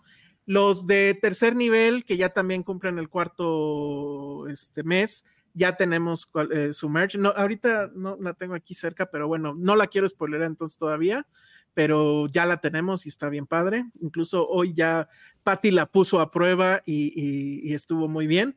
Entonces, bueno, quería avisar que tenemos esto y bueno, darle eh, las gracias a Exim que, que, nos mandó estos kits y les digo, son, son bastantes y van a estar bien padres. Entonces, bueno, pues ya saben esos beneficios para los Patreons de tercer y cuarto nivel. Y listo, dicen.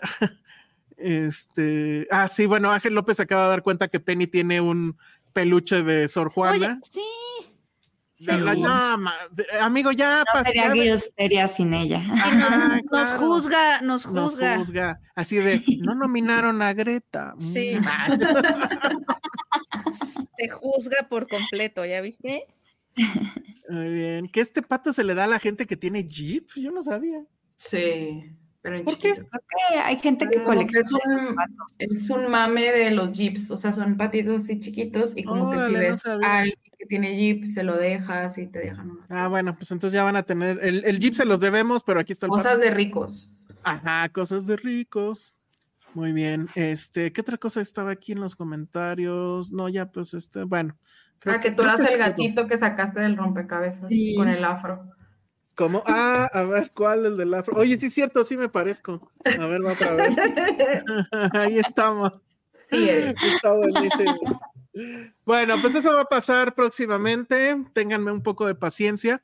También, y quiero comentar, si la gente de Patreon seguramente nos está viendo, eh, sí, por obvias razones, dado que Josué no va a estar, bueno, yo creo que ya la semana que entra regresa, la verdad no tengo idea, pero pues, evidentemente se tenía que tomar una pausa, ¿no? Entonces, este, sí vamos a estar un poco atrasados en los contenidos en los que tenemos que estar involucrados todos, por ejemplo, el de las preguntas, eh, el de las películas que, que, nos mandan a ver ustedes, etcétera. Ahí sí, perdón, es una cuestión obviamente que se sale de, de, nuestras manos. Les pedimos ahí que nos den tantito chance.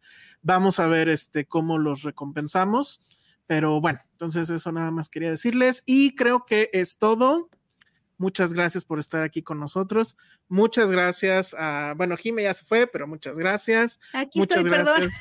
perdón. No, no ya se sí, iba. Jime, ya se iban. Ah, bueno. Este, Gracias muchas gracias a. Monse, muchas gracias. Gracias. a Sandra, que ya estaba en pijama y la hicimos venir acá. Este, Ana Posada viene llegando de ver Poor Things. Tienes dos segundos para poner en tu comentario qué te pareció. Y este, bueno, pues ya nos vamos. ¿Dónde te encontramos, Monse? ¿Y dónde te escuchamos además? Sí, me encuentran como arroba cine en el diván. Eh, tengo un podcast con Saraí Rosas que se llama Cine de 5 a 7, donde ya hemos tenido a las tres personas que están aquí invitadas con, con un episodio diferente. Sí, sí, sí. Y, y pronto estaremos haciendo nuestra cobertura de los Óscares. Ah, Eh, mira, bien. Sí, sí, sí. Y vean Anatomy of a Fall. Fue mi segundo del top 10. El número fue, uno fue Asbestas, que Elsa nomás no ve. No, carajo, se, se me ha.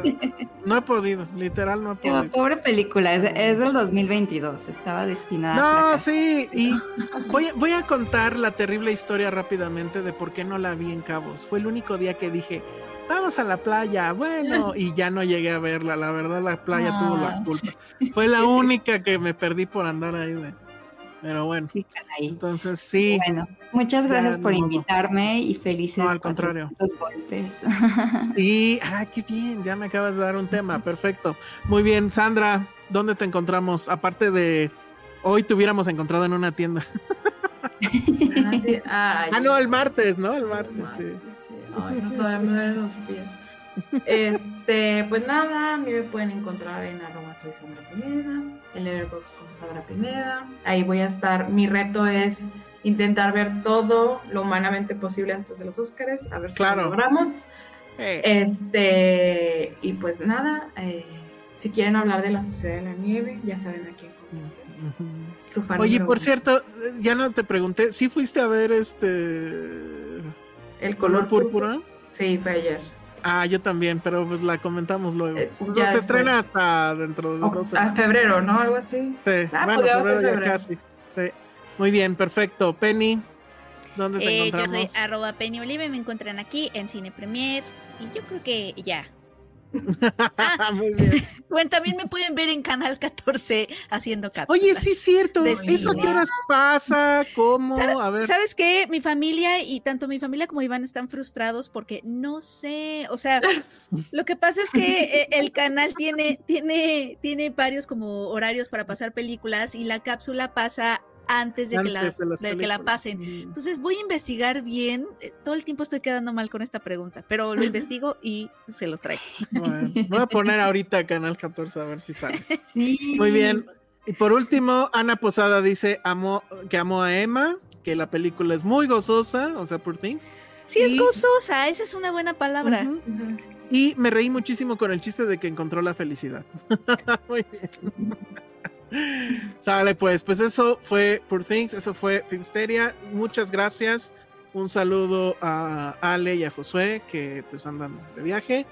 Y, y de hecho, viaje medio de trabajo, medio que no, pero pues sí.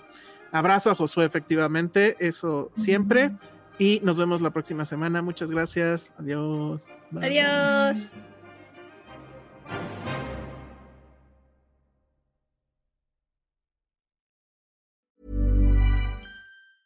If you thought the only way to get a more defined jawline with natural looking results was through surgery, think again. Juvederm Volux XC is a non surgical injectable gel filler that improves moderate to severe loss of jawline definition and can help you achieve natural looking results with little downtime. Even better, this improved definition lasts up to one year with optimal treatment. No maintenance required. Improve jawline definition for a smooth, sculpted look with Juvederm Volux XC. For important safety information and to find a licensed specialist, visit juvederm.com. That's J U V E D E R M.com. Not for people with severe allergic reactions, allergies to lidocaine, or the proteins used in Juvederm. Common side effects include injection site redness, swelling, pain, tenderness, firmness, lumps, bumps, bruising, discoloration, or itching. There's a risk of unintentional injection into a blood vessel, which can cause vision abnormalities, blindness, stroke, temporary scabs, or scarring. Talk to a licensed specialist to find out if it's right for you.